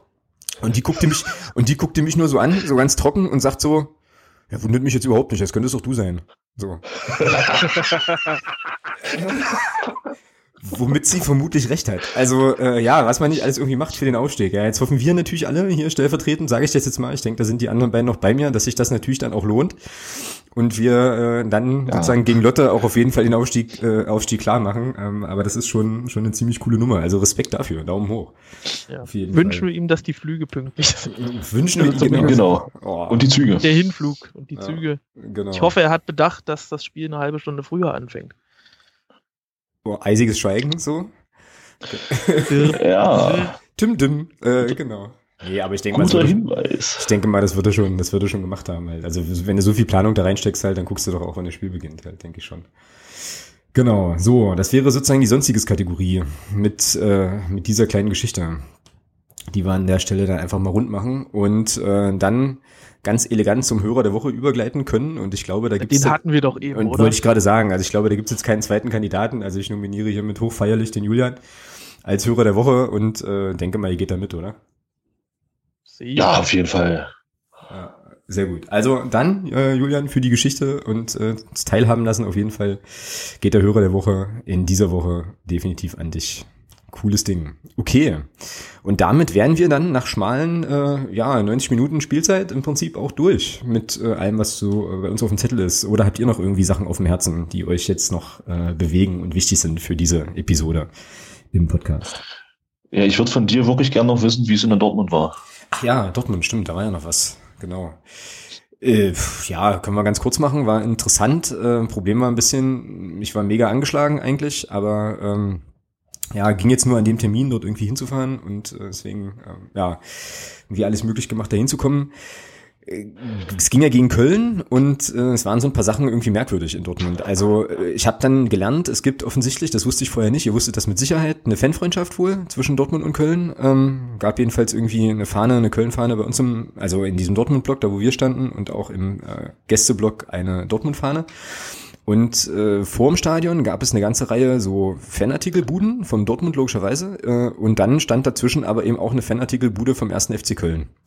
So, und für jemanden, der sozusagen im wilden Osten sozialisiert wurde, sah das jetzt erstmal merkwürdig aus. So, also ich habe mir dann vorgestellt, wie das, wie das bei uns äh, am Heinz-Krügel-Platz wäre, wenn Jan Regensburg da eine Bude hinstellt. So, und wie lange die da stehen würde. Also äh, fand ich, fand ich, fand ich auf jeden Fall cool, ja, und ansonsten ähm, kann man schon sagen, also die Südtribüne in Dortmund ist schon beeindruckend, auf jeden Fall. Ähm, schon krass irgendwie, ähm, krass groß. Ich meine, da passen ja irgendwie, Ralle hat es ja vorhin gesagt, 24.000 Leute drauf. Stimmungsmäßig fand ich es jetzt aber nicht so prickelnd, wie äh, Südtribüne äh, klingt so. Also das Mitmachquote war jetzt nicht so wie bei uns, also gar nicht zu vergleichen eigentlich. Und ähm, ja, also klar war, war Stimmung, war alles gut, aber ähm, ja, ich hätte halt gedacht, dass das noch ein bisschen, noch ein bisschen mehr knallt dort. So, naja, ansonsten, ja, entspanntes 0-0 gesehen. Äh, spielerisch jetzt auch nicht so die Riesenoffenbarung. Ja, war ein ganz cooler Ausflug auf jeden Fall. So. Habe ich jetzt irgendwelche Skandale vergessen, die ich erzählen hätte müssen, oder? Nee, nee, das hätte bloß, das hätte bloß wieder zu irgendwelchen sinnlosen äh, Solidarisierungstendenzen geführt. Ja, also genau, passt schon. Genau, das, das wollen wir nicht an der Stelle. Ja. Genau, das war sozusagen der Bundesliga-Ausflug am Samstag auch. Aber genau, in drei Jahren sind wir ja dann alle. In drei Jahren, würde ich gerade sagen. Sind wir ja dann alle. Wir sind alle Bundesliga und solidarisieren uns dann mit wer weiß wem halt. Eigentlich müsste der Sendungstitel okay. Solidarisierungseffekte lauten, aber äh, ich finde, die Dosis macht des Giftes irgendwie dann doch noch cooler. Genau. Gut, in diesem Sinne, ähm, Ralle, dir vielen Dank für deine Zeit. Gerne. Und dass du nochmal vorbeigekommen ja. bist und uns äh, quasi unsere Sendung hier bereichert hast und dafür gesorgt hast, dass wir jetzt hier intern nicht ganz so eskaliert sind, auf jeden Fall. Ja, danke von mir. Genau. Und äh, ja, Thomas, wir sehen uns Samstag. Ralle, wir sehen uns vielleicht auch Samstag, weiß ich nicht. Bist du da? Also ich bin da, ja. Äh, Logisch. Ja, und der Ralle? Der Ralle? Ralle ist nicht da. Der Ralle ist nicht da. Wie was? Der Ralle nicht ist da. gegen Lotte wieder da. Manchmal ist es so. Ja. Na gut. Passiert. Dafür warst du ja heute hier. So. Dafür war ich heute hier, genau. Über die Dauer eines Spiels, genau. Genau, auch schlanke 90 Minuten. Das, das also. lasse ich mir anrechnen. genau. Gut, und dann werden wir ähm, hoffentlich in der kommenden Woche über unseren grandiosen Heimsieg gegen den FSV Frankfurt sprechen uns ein bisschen einstimmen auf äh, ja das letzte Auswärtsspiel der Saison, zumindest was die Punkterunde betrifft, definitiv äh, beim VfR Aalen. Und äh, wenn jetzt nicht nochmal was richtig mega bahnbrechendes dazwischen kommt, werden wir auch in der kommenden Woche wieder ähm, einen Gast haben. Da geht's dann auch nochmal ein bisschen ausführlicher vielleicht um den FSV Frankfurt und um die Situation dort, ähm, dort vor Ort in der Nachbetrachtung. In diesem Sinne, ähm, hören wir uns alle hoffentlich in der nächsten Woche wieder. Empfehlt uns weiter und so weiter. Und äh, ja, Jungs, euch noch einen super guten Abend. Bis denne. Tschüss. Tschüss.